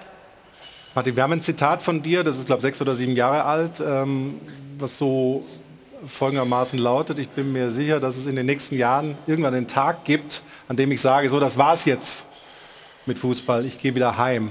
Davon bin ich zu 100 Prozent überzeugt. Also erstens, warum äh, ist das so und ist dieser Tag fern aus deinem heutigen Empfinden? Also das habe ich äh, da so gesagt, das sage ich auch noch jetzt so, so ist meine Denke, weil ich irgendwann heim will, weil ich sehr viel großes Heimweh habe nach, äh, nach dem Wallis, nach den Bergen, nach der Familie. Meine, äh, wie gesagt, meine große Familie lebt ja da. Es ist auch schön da im Wallis, wir haben so, so ein paar Bilder da, also das ist ja, das Matterhorn und, und, Ah, und, und Brick, das ist jetzt Brick. Das ist Brick, das ist- Stockhaltbeschluss, das Zermatt mit Matterhorn. Ähm, das ist ja unser Wahrzeichen, Wahrzeichen, ne? dann die, die, die Skigebiete da rundum. Und das ist ein Wahnsinn, wo ich unheimlich Heimweh habe und dass er gesagt habe, irgendwann, wenn ich hier meinen Auftrag erfüllt habe, auch meinen Auftrag an mich, weil ich, ich, ich will ja hier sein und, und, und da mitmischen, ähm, aber irgendwann dann gerne da zurückgehe und das noch ein bisschen genieße, weil das kam in den letzten äh, 15, 20 Jahren zu kurz. Und das will ich wieder, äh, deshalb bin ich auch ab und zu mit der Fußballmannschaften da hingegangen, dass ich noch mal ein bisschen äh, Heimweh ähm, dadurch äh, stillen kann. Und ich weiß, dass ich irgendwann daheim da zurück will. Ich habe mir das auch vorbereitet. Ich habe da eine Wohnung auch, wo ich weiß, wenn ich jetzt zum Beispiel frei habe, direkt da zurück, wo ich dann mich zur Ruhe setze in Nates, wo ich dann auch lebe und wohnen will. Aber jetzt habe ich noch was zu tun bis dahin. Jetzt brennt das Feuer noch. Also so schön es da ist im Wallis, es gibt Walliser, die finden es dann in Doha schöner, die ziehen dahin. Kannst du das nachvollziehen? Also ja, das ist, äh, ist ähm, italienischer Hintergrund hat er und das sind ja, die sind ja früher schon mal in die Schweiz und dann von da dann immer weiter. Gut, der Doha ist jetzt glaube ich, oder da ist äh, der Arbeitsort von ihm im Moment, mhm. aber in der Tat ist es so, dass er aus Brieg kommt und nicht aus Natas und früher, wenn beide mit dem Fußball zu tun hatten, äh, hatten wir damit zu, äh, hatten wir miteinander zu tun, ähnlicher Jahrgang, im, immer wieder einander gesehen. Und es gibt eine sehr, sehr schöne Anekdote von ihm. Meine Kumpels haben, drei Kumpels von mir haben auch äh, Jus studiert, also Jura. Jura, ähm, ja. ja und er auch. Und der war zwei, drei Jahre älter als sie und irgendwann haben die gesagt, er läuft immer mit dem Täschchen rum und haben mir immer gesagt, ey Gianni, die dachten, der sei Dozent oder schon äh, angehender äh, Doktor und äh, was hast du immer in deiner Tasche? Und da hat er die aufgemacht und da war ein einziges Magazin war drin, der Kicker. Sonst gar nichts. Also der hat damals schon Fußball gelebt, obwohl der noch im Studio war. Und das ist, wir hatten halt damals halt als, als Jugendliche miteinander zu tun und äh, da so ein paar Schnittstellen. Beim, er war beim FC Brieg, FC Folgore, er hat einen italienischen Fußballverein, da war er Präsident. Mit 16, 17 war er Präsident vom FC Folgore, einem italienischen Fußballclub in Brieg. Also der hat schon ganz früh an Fußball nur gedacht und da hatte man so einige Schnittstellen, aber es ist nicht so, dass wir zusammen im Urlaub waren oder irgendwie Kumpel. Also keine enge, enge Freundschaft. Nein, also wir kennen einander gut, wir schreiben einander, wir sehen, wenn er mal im Brieg ist, wenn er mal im Brieg ist, hockt er da, wo alle anderen tuft, ey Martin, dann essen wir da oder sind äh, Pizza oder trinken Kaffee und dann geht er wieder da, nicht wieder hier. Ähm, also er ist eigentlich auch Walliser und Brieger geblieben aber natürlich mit den Aufgaben, die er jetzt hat in der großen Welt und äh, jetzt natürlich sein Arbeitsort in Doha und, in, und, und im Redest du ihm manchmal ins Gewissen? Es gibt ja durchaus äh, berechtigte Kritik auch am Wirken als äh, FIFA-Präsident. Ja, also es ist schon so, dass, dass wir über den Fußball und den großen Fußball auch reden ab und zu. Oder äh, gerade in der Corona-Zeit war er auch daheim. Der hat seine, seine Mutter lebte noch im Altersheim in Brieg und der hat die regelmäßig besucht, er die äh, da in Brieg und, und da haben wir uns immer wieder auch getroffen und, äh, oder, oder mal telefoniert oder geschrieben. Da hat man schon mal auch Zeit gehabt. In der Zeit hatte er ein bisschen mehr Zeit, dass man auch mal über das große Ganze geredet hat aber über, äh, über inhaltlich oder irgendwie und, und so, dass äh, das, äh, so tief gehen wir nicht oder so nah sind wir einander auch nicht. Er hat andere und bessere Berater als, äh, als mich. Was sagst du? Also ich kann nur sagen, dass ich mit ihm sehr gut zusammengearbeitet habe. Ich war Geschäftsführer der Deutschen Fußballliga für den Sport zuständig. Und wenn äh, äh die, Zyprioten oder die Griechen oder jetzt oder Türken möglicherweise dann nicht gezahlt haben, wenn etwas einzutreiben war, dann habe ich das über die damals UEFA mit Gianni Infantino geregelt, gemacht, ihn besucht und er hat äh, die Dinge sehr zuverlässig und sehr akribisch umgesetzt und hat im Sinne auch und hat im Sinne der, der, der, Vertreter oder der Trainer oder der Spieler, die Geld zu bekommen haben, sich hm. dafür eingesetzt und auch durchgesetzt. Also ich kann nur, ich kann nur sagen, äh, dass das Bild, was von ihm gezeichnet wird, deckt sich nicht mit meinem Bild, das ich von ihm habe. Aber Bevor wir jetzt ich, ich, ich hätte auch gern, wenn der mal hier sitzen würde, dass wir mal und dann auch könntest du das vermitteln? Also wir, wir würden ihn gerne, ich gerne meine, haben. Der Mensch, der Mensch ist ein anderer als ja. Aber Florian, darf ich zumindest so sagen, aber so unkritisch, wie er mit Katar als WM-Gastgeber ja, umgeht, kann er nicht alle Sympathien haben. Tut mir leid. Nein, also, die hat er auch nicht. Da hin und wieder mal kritische Einordnung. Wir wollen ihn auch jetzt hier nicht ja. reinwaschen, aber das ist ja, ist ja richtig. Das gibt muss, immer. Er muss ja nicht unbedingt menschliche Defizite haben, aber äh, die Art und Weise, wie er sich zu Katar äußert, äh, wie er beispielsweise auch Kritik abwiegelt, da spielte er ja auch, äh, erinnern uns an diesen äh, FIFA-Kongress zuletzt mit dem mutigen Auftritt der norwegischen hm. Verbandsvertreterin, wo dann von ihm gar nichts kommt. Äh, das ist etwas, das äh, kann nicht nur kritisiert werden, das muss kritisiert werden. Passiert auch immer wieder hier, auch in der Sendung. Aber es ist ja auch erlaubt, auch mal andere Facetten zu zeichnen, das ist gar keine Frage. Ähm, wie geht es weiter für Mainz? Jetzt nach diesem ordentlichen Dämpfer, macht das was mit der Mannschaft? Befürchtet ihr das oder äh, geht ihr euren Weg weiter? Nein, ich sage sogar, solche Dämpfer braucht solche Rückschläge, um eine Mannschaft weiterentwickeln zu können. Wir hatten die letzten vier Spiele ein Gegentor gekriegt, die letzten drei zu null gespielt Und dann äh, denkt man, ja, jetzt haben wir, jetzt haben wir das im Griff und dann kommt mal halt ein Prüfstein äh, wie Bayern München und die haben uns gestern wieder aufgezeigt, wo wir noch nicht gut sind. Ähm, vor allem die, die, die, die Gegentore, die ersten zwei, die kommen alle über die Seite. Da gehen wir nicht richtig hin. Wir machen den letzten Meter nicht. Das ist, ob das zu viel Respekt ist oder, oder was auch immer. Bei einer Aktion hat der eine Angst, eine gelbe Karte zu machen. Die, die zweite, der, der Eddie, deshalb kam zur Torchance. Wir haben das nicht gut zu Ende verteidigt. Und die Bälle in der Mitte, der Rückraum, die Kette hat gestanden, der Rückraum war frei. Das hat Bo auch ganz klar eine Pause aufgezeigt. Ähm, äh, einmal wurde Schuppermoting angespielt vor dem zweiten Tor und drei gingen hin, aber keiner ging richtig hin, mhm. sondern nur begleitet. Das hat Bohner Pause klar angesprochen und äh, ich fand auch, dass wir dann wieder mutig sein wollten und auch ein bisschen zu offen dann vielleicht wurden. Beim 3-1 hatten wir eine Chance zum 3-2, die mhm. Flanke rein, die Wittmer knapp übers Tor.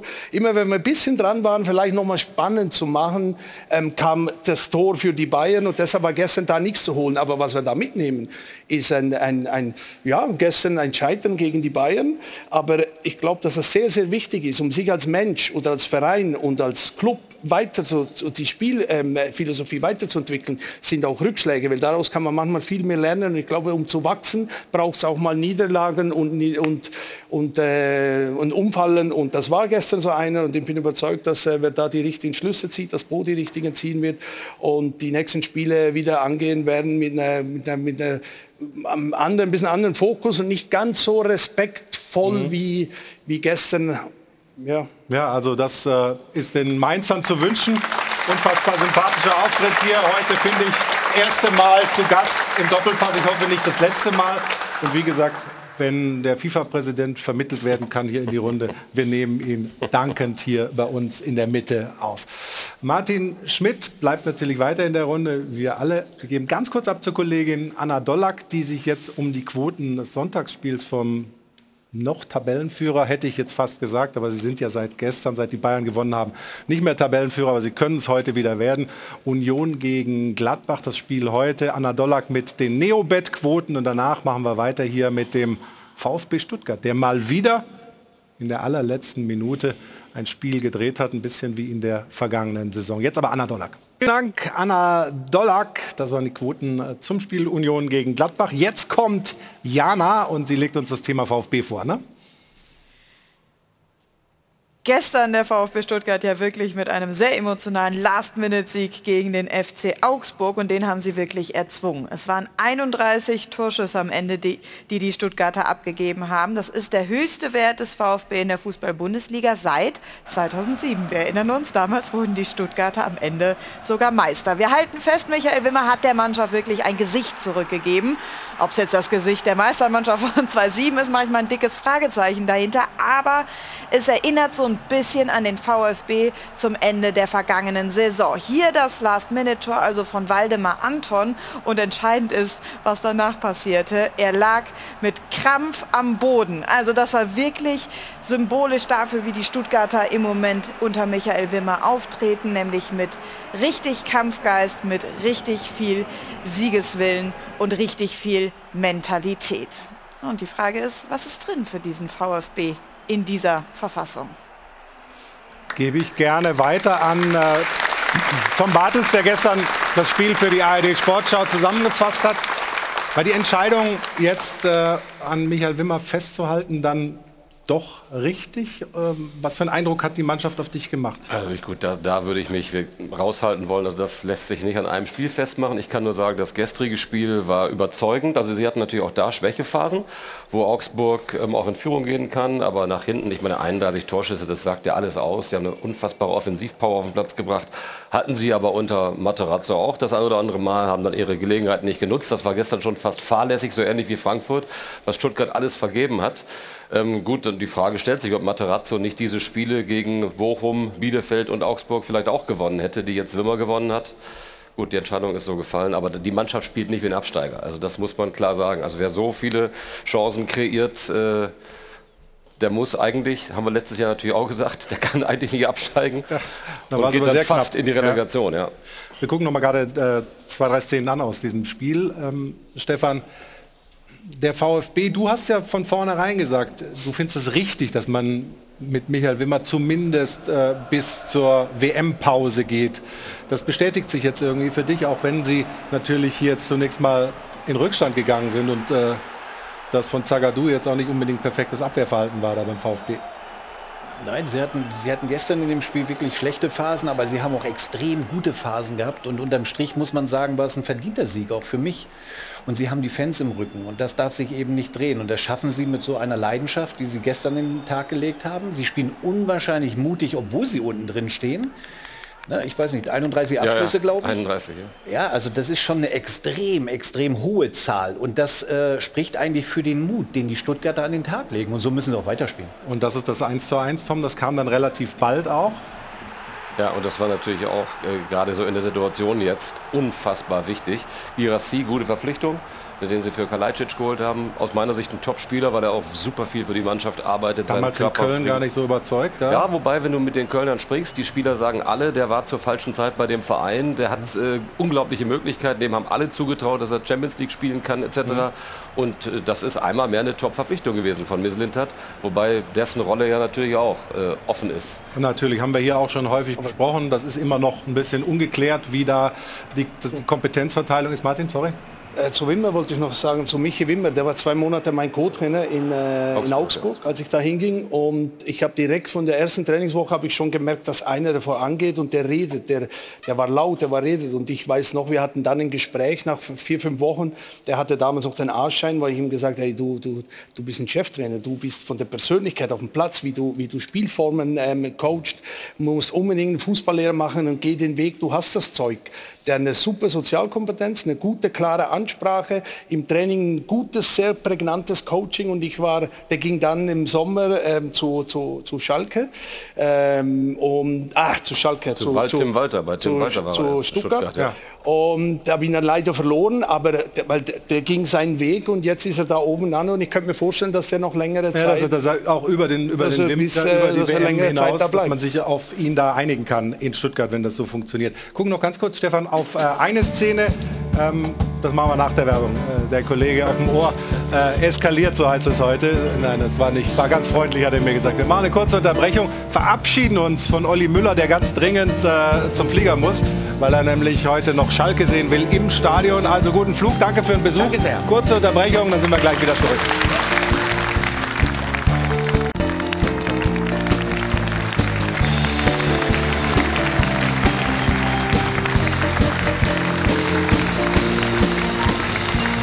Geht's zum letzten Mal reingeflogen ins Airport Hilton für den heutigen Sonntag beim Stahlwerk Doppelpass. Schön, dass Sie weiter dabei sind. Stefan hat in der Werbepause seinen Joker gezogen. Einen pro Sendung gebe ich ihm immer gesagt, soll ich jetzt wirklich zu der Elfmeterszene oder möglichen Elfmeterszene in Stuttgart was sagen? Du musst nicht. Das ist der Joker, den ich dir gönne, weil du mein Freund Den, bist. den, kann ich ja, den kann ich ja quasi gehen. Nein, das musst du schon gewährleisten, dass du bis zum Schluss der Sendung hier Okay. bleibst. Ja? Aber wir gucken uns die Szene kurz mal an. Äh, Niederlechner war stinksauer hinterher. Ähm, Tom, wie hast du es? Ich habe deinen Sportschau-Kommentar gestern nicht gehört. Wie hast Was? du es geschildert? Äh, ich kann nachvollziehen, dass sie ihn nicht gegeben haben. Ja. Der Sosa ist in der Rückwärtsbewegung, springt nach hinten. Für mich ist das eine normale Bewegung. Ähm, versucht den Ball zu bekommen, bekommt ihn nicht. Klar fährt er die, äh, den Arm aus. Aber offensichtlich ist die Regel nicht so eindeutig, dass du beides geben kannst. Martin, Kann es wahrscheinlich auch du? Elfmeter gehen. Ich bin da ganz bei ihm. Also das ist eine natürliche Bewegung, die er macht. Äh, auch wenn er dann am Ende noch hinguckt. Also ich bin da auch da und ich glaube, dass der Flo, wenn der heute das sieht und wieder die Emotionen, das- Interview ist direkt nach dem Spiel, Ähm, dass er das auch ein bisschen anders einschätzt, weil ich habe vorher an die Szene erinnert, letztes äh, Jahr bei uns, wo er sich hat fallen lassen, ging er auch nicht nachher hin und hat gesagt, du, das war nichts. Deshalb in den Emotionen passiert das, aber ich bin da bei dir, dass äh, das war kein... ich hätte ihn auch nicht gegeben. Ah, danke, dass du dich doch noch äußerst. Sehr, sehr gut. Ähm, Jana, ähm, Spenden. Ist viel zusammengekommen heute? Es sind knapp 400 Euro geworden. Oh, sehr gut, Ordentliche ja. Summe, vielen Dank. Zum einen vom OHC Hütte Oberkollwang, der SG Teilnachtal, die Old Boys Abach, Old Boys St. Margareten. Grüße gehen raus an Harald und Christian. Die haben nämlich der lieben Karin die Doppelpasskarten heute geschenkt. Guido, Sven und Thomas aus Legebruch, Andi Goldberger und Boris und Hans Günther. Vielen Dank. Und dann habe ich noch einen Hinweis für heute, quasi fürs TV-Programm an diesem Sonntag, denn so langsam biegen wir nicht nur ab Richtung WM beim Fußball, sondern auch Richtung Darts-WM und im Moment läuft die Darts-EM, die European Championships in Dortmund. Da komme ich quasi gestern her. Peter Wright, der amtierende Weltmeister, wird heute noch ans Board treten. Es stehen auf dem Programm Viertelfinale, Halbfinale und Finale, bis wir dann den Darts-Europameister gekürt haben. Das Ganze live ab 14 Uhr hier bei Sport 1. Danke dir, Jana. Dann würde ich sagen, nehmen wir unsere Biergläser mal kurz. Dankeschön für eine engagierte Diskussion. Tolles Debüt, Martin Schmidt. Am kommenden Sonntag wieder ein Stahlwerk Doppelpass. Dann ist Stefan Reuter hier zu Gast. Wir freuen uns schon drauf. Dankeschön, viel Spaß im Programm bei Sport 1 und bis ganz bald. Schönen Sonntag noch. Tschüss, Prosit.